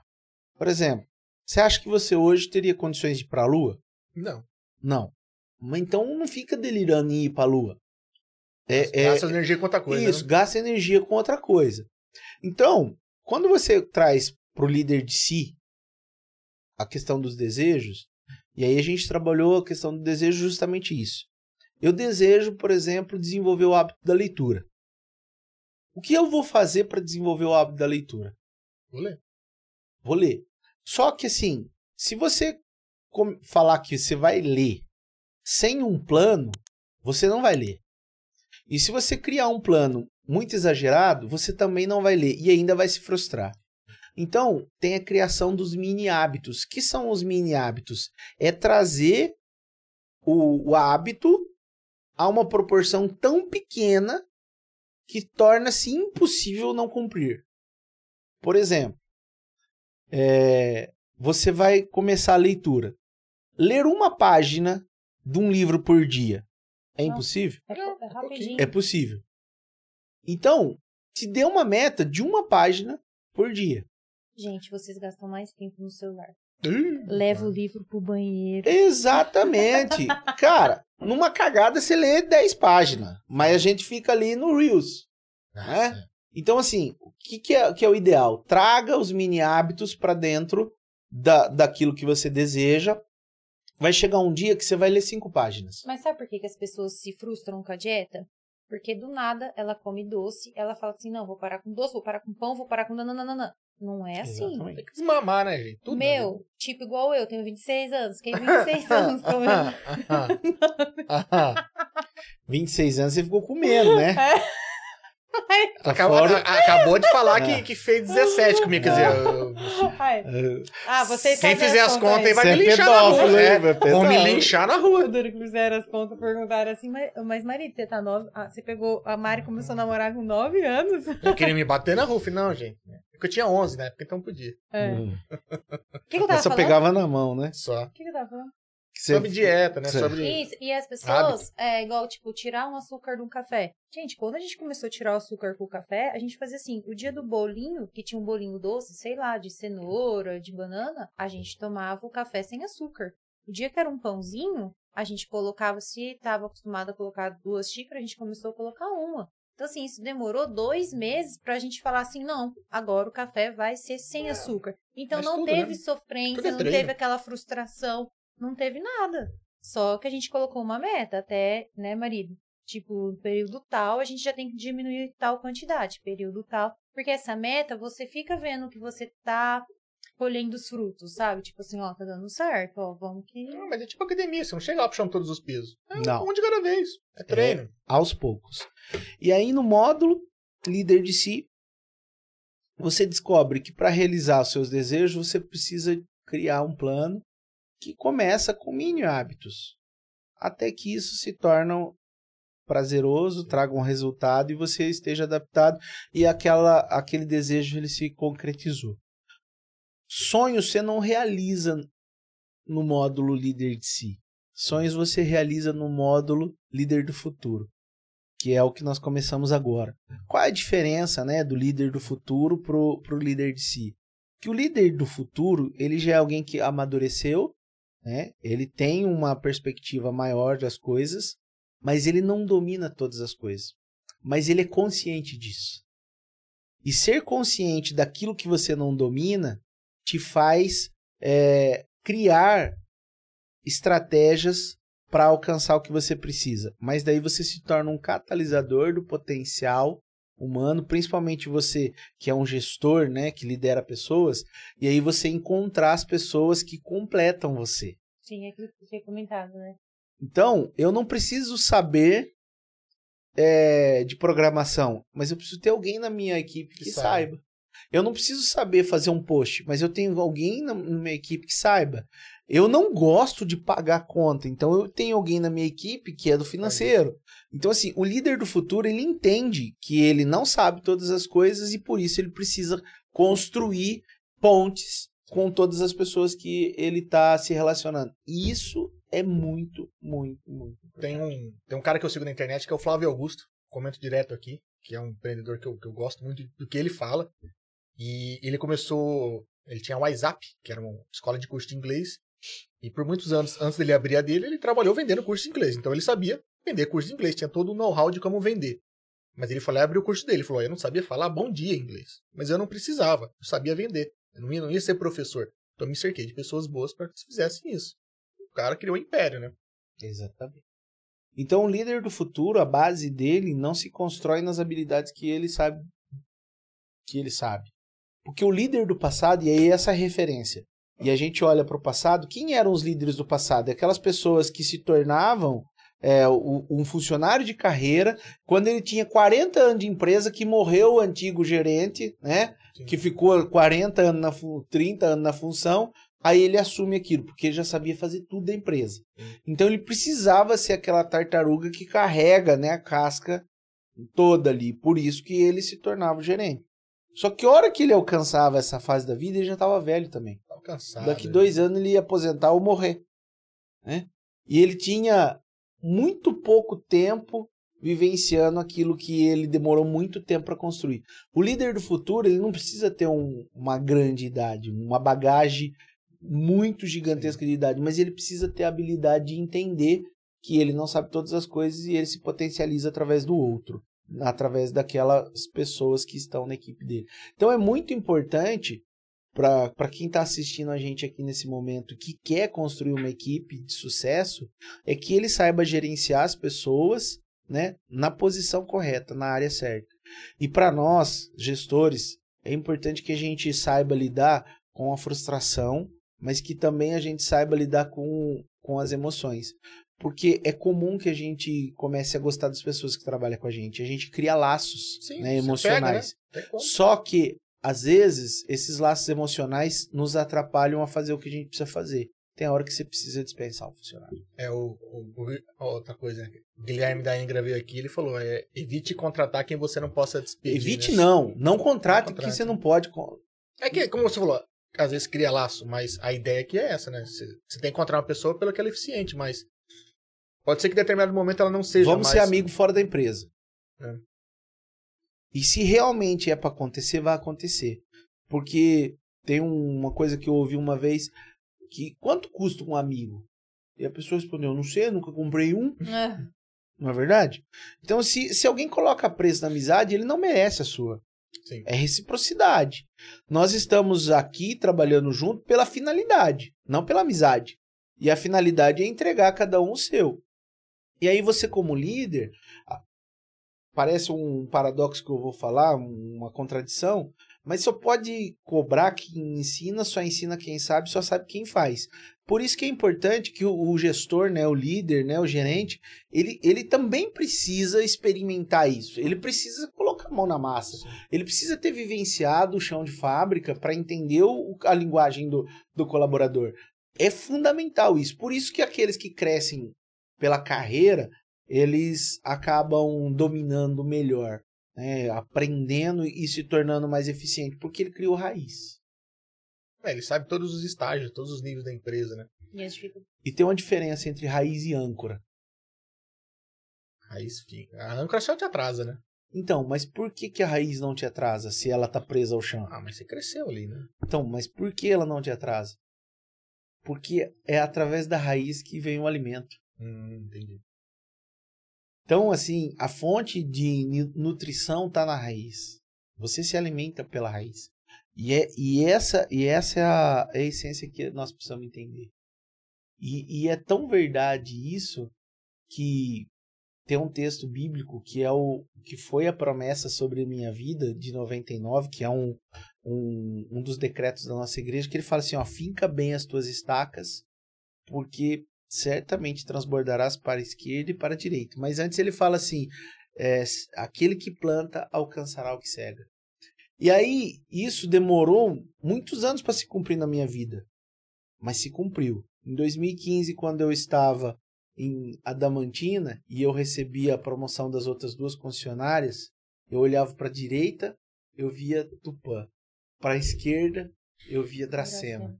E naquele ano de 2015, dia 19 de abril de 2015, foi o dia que eu pus os pés na minha casa própria. Porra, que legal. Então, assim, firma bem as tuas estacas. Então, nós precisamos ter essa questão, essa referência de que algumas coisas só vão chegar até você quando algo que foi pré-estabelecido para que aquilo acontecesse tivesse acontecido. Então, é, eu não ganho o carro antes da carta de motorista. Primeiro eu tiro o carta de motorista, depois eu tenho o carro. A gente precisa cre- cre- ter cronologia com as coisas. Pode pôr o burro na Não pode, a não pode. A gente burros. precisa eh, seguir a, a, a cronologia. Então, assim, eu. Quando que eu sou promovido numa empresa? Quando o meu modo de agir naquela empresa já tem alcançado o ponto que vale a promoção. Você já tá fazendo muito mais, entende muito mais do que você, tipo, é pago pra fazer. Você Vem aquela- oferece muito mais, Vem né? aquela frase: se hoje você trabalha mais do que ganha, um dia certamente você vai ganhar mais do que trabalha. Porque é uma referência. E eu gosto muito de, um, de falar um negócio que é a dor de dono, né? Enquanto você não sente a dor de dono, você não consegue escalar. A escalada vem da dor do dono, né? De sentir qual é a dor do negócio, sentir qual a perspectiva de quem paga teu salário. E é importante você colocar numa balança o seguinte: nós somos contratados, empresas contratam funcionários não pelo que eles custam, mas pelo que eles valem. Então, se você está valendo menos do que você custa para uma empresa, cuidado, você vai ser dispensado. Sim. E se você não for dispensado, essa empresa vai quebrar, porque ela deveria estar gerenciando isso e não está. Nós contratamos pessoas pelo valor delas, não pelo que elas custam. E o valor tem que estar acima disso. E a gente precisa entender uma outra coisa. Quando Karl Marx escreveu esse negócio de mais-valia, ele falava do, desse socialismo, ele falava de uma referência onde um, um profissional ele gerava 15, 20 vezes a força de trabalho dele para aquela empresa. Hoje, eu duvido uma empresa que consiga ganhar duas vezes o que o profissional gera de, de É trabalho. difícil. Entendeu? Então, assim, eu tenho uma, uma perspectiva, nossas empresas mesmo. Nossas empresas hoje, o funcionário gera 50% de resultado que ele custa para a empresa. É, um funcionário bom, ele já gera o que, porque ele foi pago já. Ele gera o que ele foi pago, beleza? Bom. Mas na média, É na média, é é, na média, a gente, não, é assim, se, se fosse abaixo, já, Já estaria tendo lucro, né? Entendi, Então, assim, se ele custa 4, nós estamos ganhando 2. entendi. Mas esse 2 já é da receita com o custo pago, né? Entendi. Então, assim, o custo de um funcionário hoje, ele é maior do que ele realmente deixa de lucro com todas as contas pagas. Entendi. Mas é uma percepção que nós precisamos dar para o nosso colaborador. Porque antigamente não era assim. Antigamente ele gerava mais resultado Entendi. do que do que ele realmente percebia. Hoje não. Mas a grande maioria dos empresários, dos líderes, não sabem fazer essa conta, não sabem chegar nesse referencial. Não sabe ver o quanto ele custa Não e sabe. o quanto ele gera, né? E eu ganho hoje justamente para saber isso. Entendi. E a minha, a minha métrica hoje é que esse colaborador consiga gerar mais resultado. E às vezes ele não gera mais resultado, não é por culpa dele, é por ineficiência da empresa, dos gestores. Sim. Né? Porque ele faz um bom trabalho, mas às vezes os nossos custos estão tão inchados. Nós estamos carregando, às vezes, mala pesada, que são funcionários que estão gerando, onerando a empresa e não está gerando resultado para equilibrar essa balança. Você quer trazer todos os bancos em vez de trazer só a fileira Isso. de trás. É isso aí, cara. Que É, é o que você falou, né? Meu, traz a fileira de trás. Você ganha tempo, eficiência, menos desgaste. Então, o funcionário mais produtivo não é necessariamente aquele que mais carrega o piano, que Não mais- que ele esteja fazendo algo errado, mas ele poderia estar fazendo uma coisa mais eficiente. né? mais eficiente. E aí o problema não é dele necessariamente, né? Mas às vezes no, no processo da empresa, ou em quem gerencia ele, ou em determinado setor. Em vários momentos Entendi. do meu, meu trabalho, no meu dia, eu fico me falando assim, putz, cara, eu tô ocioso, eu não tô fazendo o que eu tô. Será que eu mereço estar onde eu tô, né? E aí, de repente, alguém chega com um negócio que você fala, é isso, né? Faz assim tal. E você fala, eu descobri pelo que eu ganho.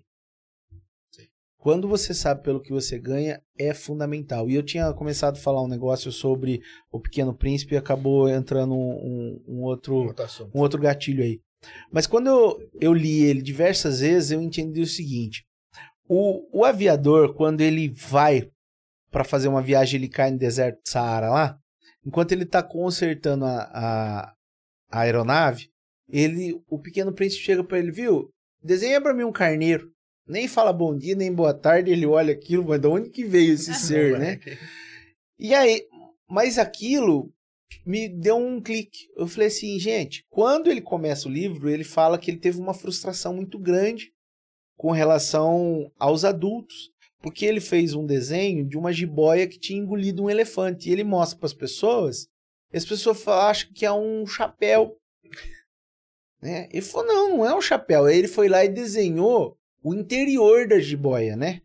Como se ele tivesse feito uma jiboia transparente, para as pessoas verem o elefante, né? E mesmo assim as pessoas Não entendi. não entendiam. Ele, e falaram para ele, ó, desista esse negócio aí, vai fazer estudar outra coisa, filosofia, vai fazer geografia, matemática, alguma coisa.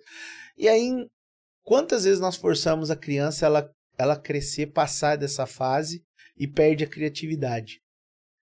E que é, que é algo importante. Quando ele já adulto passa por essa experiência, o que ficou claro para mim é que ele volta num, num processo do eu interior dele e ele se encontra com ele criança, que é onde ele começa a fazer um processo terapêutico e ele começa a se curar realmente. Então ele visita o alcoólatra, lembrando daquela questão dos vícios, né? Nós, todos nós temos vício, gente. Às vezes não é o álcool, não é o cigarro, mas às vezes é o nosso jeito, aquela mania, né? O jeito de tomar banho. O meu filho tem quase dois metros de altura, ele coloca a toalhinha de rosto quase no... e ele consegue baixar assim para secar o pé. Eu falava assim, filho, como... tira das costas e seca o pé. Pai, o precisa secar assim. Então, assim, quantas manias a gente cria ao longo da nossa vida e, meu, e tá tudo Tá tudo certo. certo. Tá tudo bem, né? E ele vai tendo esse, esse- essa, essa experiência. E é isso que eu acho que nós, nós, em algum momento, precisamos vivenciar. Será que tem algo para ser resolvido lá no nosso passado? Vai resolver. Paga essa conta. Paga essa conta. E, e fica livre disso. Se tem algo que eu aprendi na igreja, foi justamente isso. A gente ouve muito aqueles irmãozinhos falar assim: Poxa, estou vivendo uma prova. Mas sabe que você vai viver essa prova a vida inteira Sempre se você não passar. Você precisa passar nessa prova. Mas para isso você precisa se dedicar, estudar. E se você perguntar para essa pessoa, a vida inteira é a mesma prova. Uhum. Sabe por quê? Não passou de ano, cara. Tá lá, velho. Tá lá, tá preso. Tem alguma coisa que tá ali, alguma lá, alguma âncora ali. Vai lá, pega aquilo. Paga essa conta. É, às vezes o cara tá só pondo a culpa em outra pessoa, né? Eu, fa eu, Paga falo, essa eu conta. falo muito aqui em casa, eu falo, você tem que parar de terceirizar a culpa, cara. Tem coisa que é sua, você tem que ir lá e resolver e ponto. É, é ruim, tem coisa que dói, tem coisa que é tapa na cara. Mas é a vida. É a vida. Poxa, eu falei um negócio e agora a gente não se fala mais e eu queria perdoar essa pessoa, eu queria pedir perdão pra essa pessoa, mas não tive coragem, essa pessoa morreu. Meu, escreve uma carta. Vai lá, Põe pra escreve fora, uma né? carta. Põe pra fora. Meu, não, você não tem mais como ver essa pessoa fisicamente. Mas se você conseguir se libertar de forma que você se, se perdoe Sim. ao ponto de aliviar esse peso, né? Para que você possa seguir, siga, cara. Então, assim, ah, eu preciso recompensar de alguma forma. O que você pode fazer? Meu, faz uma doação então lá pro Sim. asilo, né? Vai fazer alguma coisa para uma criança. Traga uma recompensa se você achar que isso é necessário. Não que você deva, mas se é importante para você isso, faça. E tem um- uma coisa que meu pastor me ensinou uma vez, ele falou assim, todos nós quando nos deparamos com algo que nós precisamos corrigir, a gente enfrenta dois demônios. Um chama vergonha, o outro orgulho. E eles são muito poderosos, gente. É muito difícil você enfrentar o orgulho. A vaidade. A vergonha. Como que eu reconheço que eu errei? Sim. Meu, eu sou bom. Como é que eu. Se eu sou tão bom nisso, como é que eu vou dizer que eu errei? É aquela coisa, muitas vezes, né? O cara ele quer terceirizar a culpa, né? Ele não quer assumir que ele errou, que ele foi incapaz, que ele, oh, perdão, que não se esforçou bastante. Quando- Mas quando você assume isso pra você, eu falo por experiência mesmo. Eu, eu vim de uma, uma família com dinheiro, era bem de vida. Eu estudei a vida inteira nos melhores colégios, e fui pra faculdade, tudo, e infelizmente meu pai faleceu, a gente veio à falência. Meu pai foi embora e sem deixou sem, sem um tostão, só com dívida. E eu tinha aquele trauma que, porra, não me dei bem porque não terminei a faculdade. Meu pai fez isso comigo, meu pai fez isso comigo. E eu botava a culpa nele. E minha vida começou a andar quando eu falei, não, cara, a culpa é minha. Eu não corri atrás. Eu não me esforcei.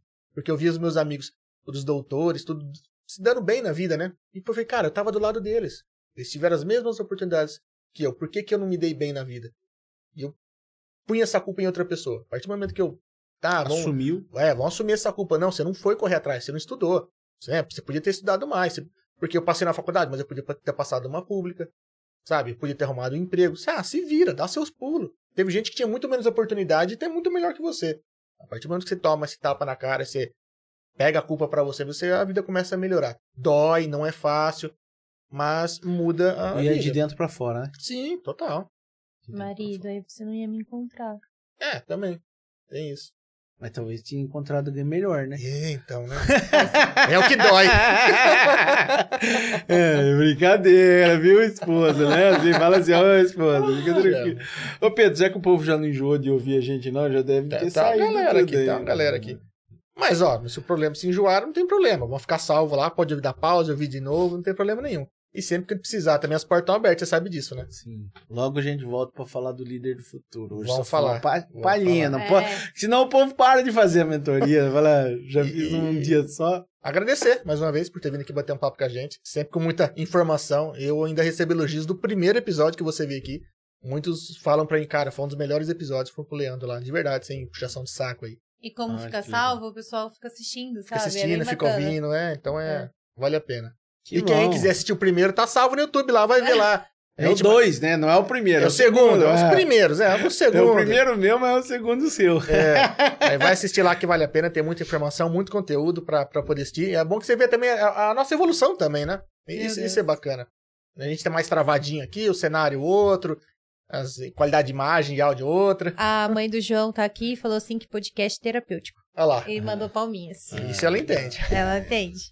Agradecer, é obrigadão. Ela é. É. Ela Ah, é. é. Então, Ó, será, que eu não falei, será que eu não falei besteira aí, não? Ah, ah. Acho que não, Acho senão que ela ia não, senão ela mandar. tinha falado. É. Ah, e além de agradecer ao Leandro, agradecer a todo mundo que ficou assistindo com a gente Ah, aí, ficou legal, interagindo. obrigado muito mesmo. obrigado. E, pessoal, curtiu o bate-papo? Então considere se inscrever nas nossas redes sociais. Estamos presentes praticamente todas.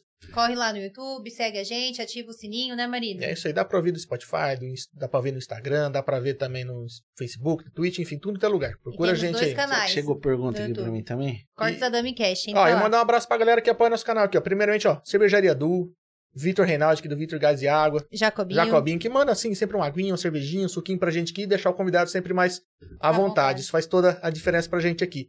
E agradecer, né, novamente, nossos patrocinadores, a galera que mantém nosso projeto de pé, que é o Mercado Cheléu, Dracenense Corretora de Seguros, o Desfran Constru Center, A Framonção Framonção. Estética no ar, a Academia Aquafit, o A Rede- Mercado Chiléu, a a Rede Rede, Brinquelar. Brinquelar, faltou alguém? a Dracenense Corretora de Seguros. Falei, falei o China aqui, bicho. Ah.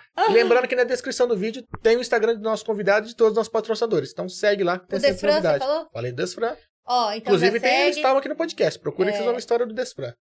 É verdade, todos que estão aí no, na tela já tem a história registrada aqui, né? Pois é, É, que pois coisa, é, não? coincidência. Ou não. Ou não. Quinta-feira tem mais? Semana que vem. Que dia que é? Hoje é terça, então Ah, quinta hoje é tem terça, mais. sim. Quinta tem mais. Gente, eu tô perdidaça. Quinta-feira tem mais. É, quinta-feira tem a história da Coima, a história da É. empresa da cidade aí. Fiquem de olho aí. Então vem conferir com a gente às 20 horas, quinta-feira. É isso aí. Rece- Leandro, Recebi muito obrigado. mais de 50 mensagens aqui. Tem, Caramba, tem uma pessoa que falou assim, coitada da Ariane. Ah, deu bolo, né? Essa, essa foi lá no comecinho. Isso, foi lá no comecinho. E ela vai me pegar amanhã. Eita, Você vai ficar aqui drazeira, né? Amanhã você É, tá ferrado. Isso aí. Pessoal, muito obrigado. Você vê na quinta-feira. Valeu. Até E mais. até mais. Tchau, tchau. Obrigadão. tchau. Valeu, gente. Ó, só que aqui tava tendo uns comentários.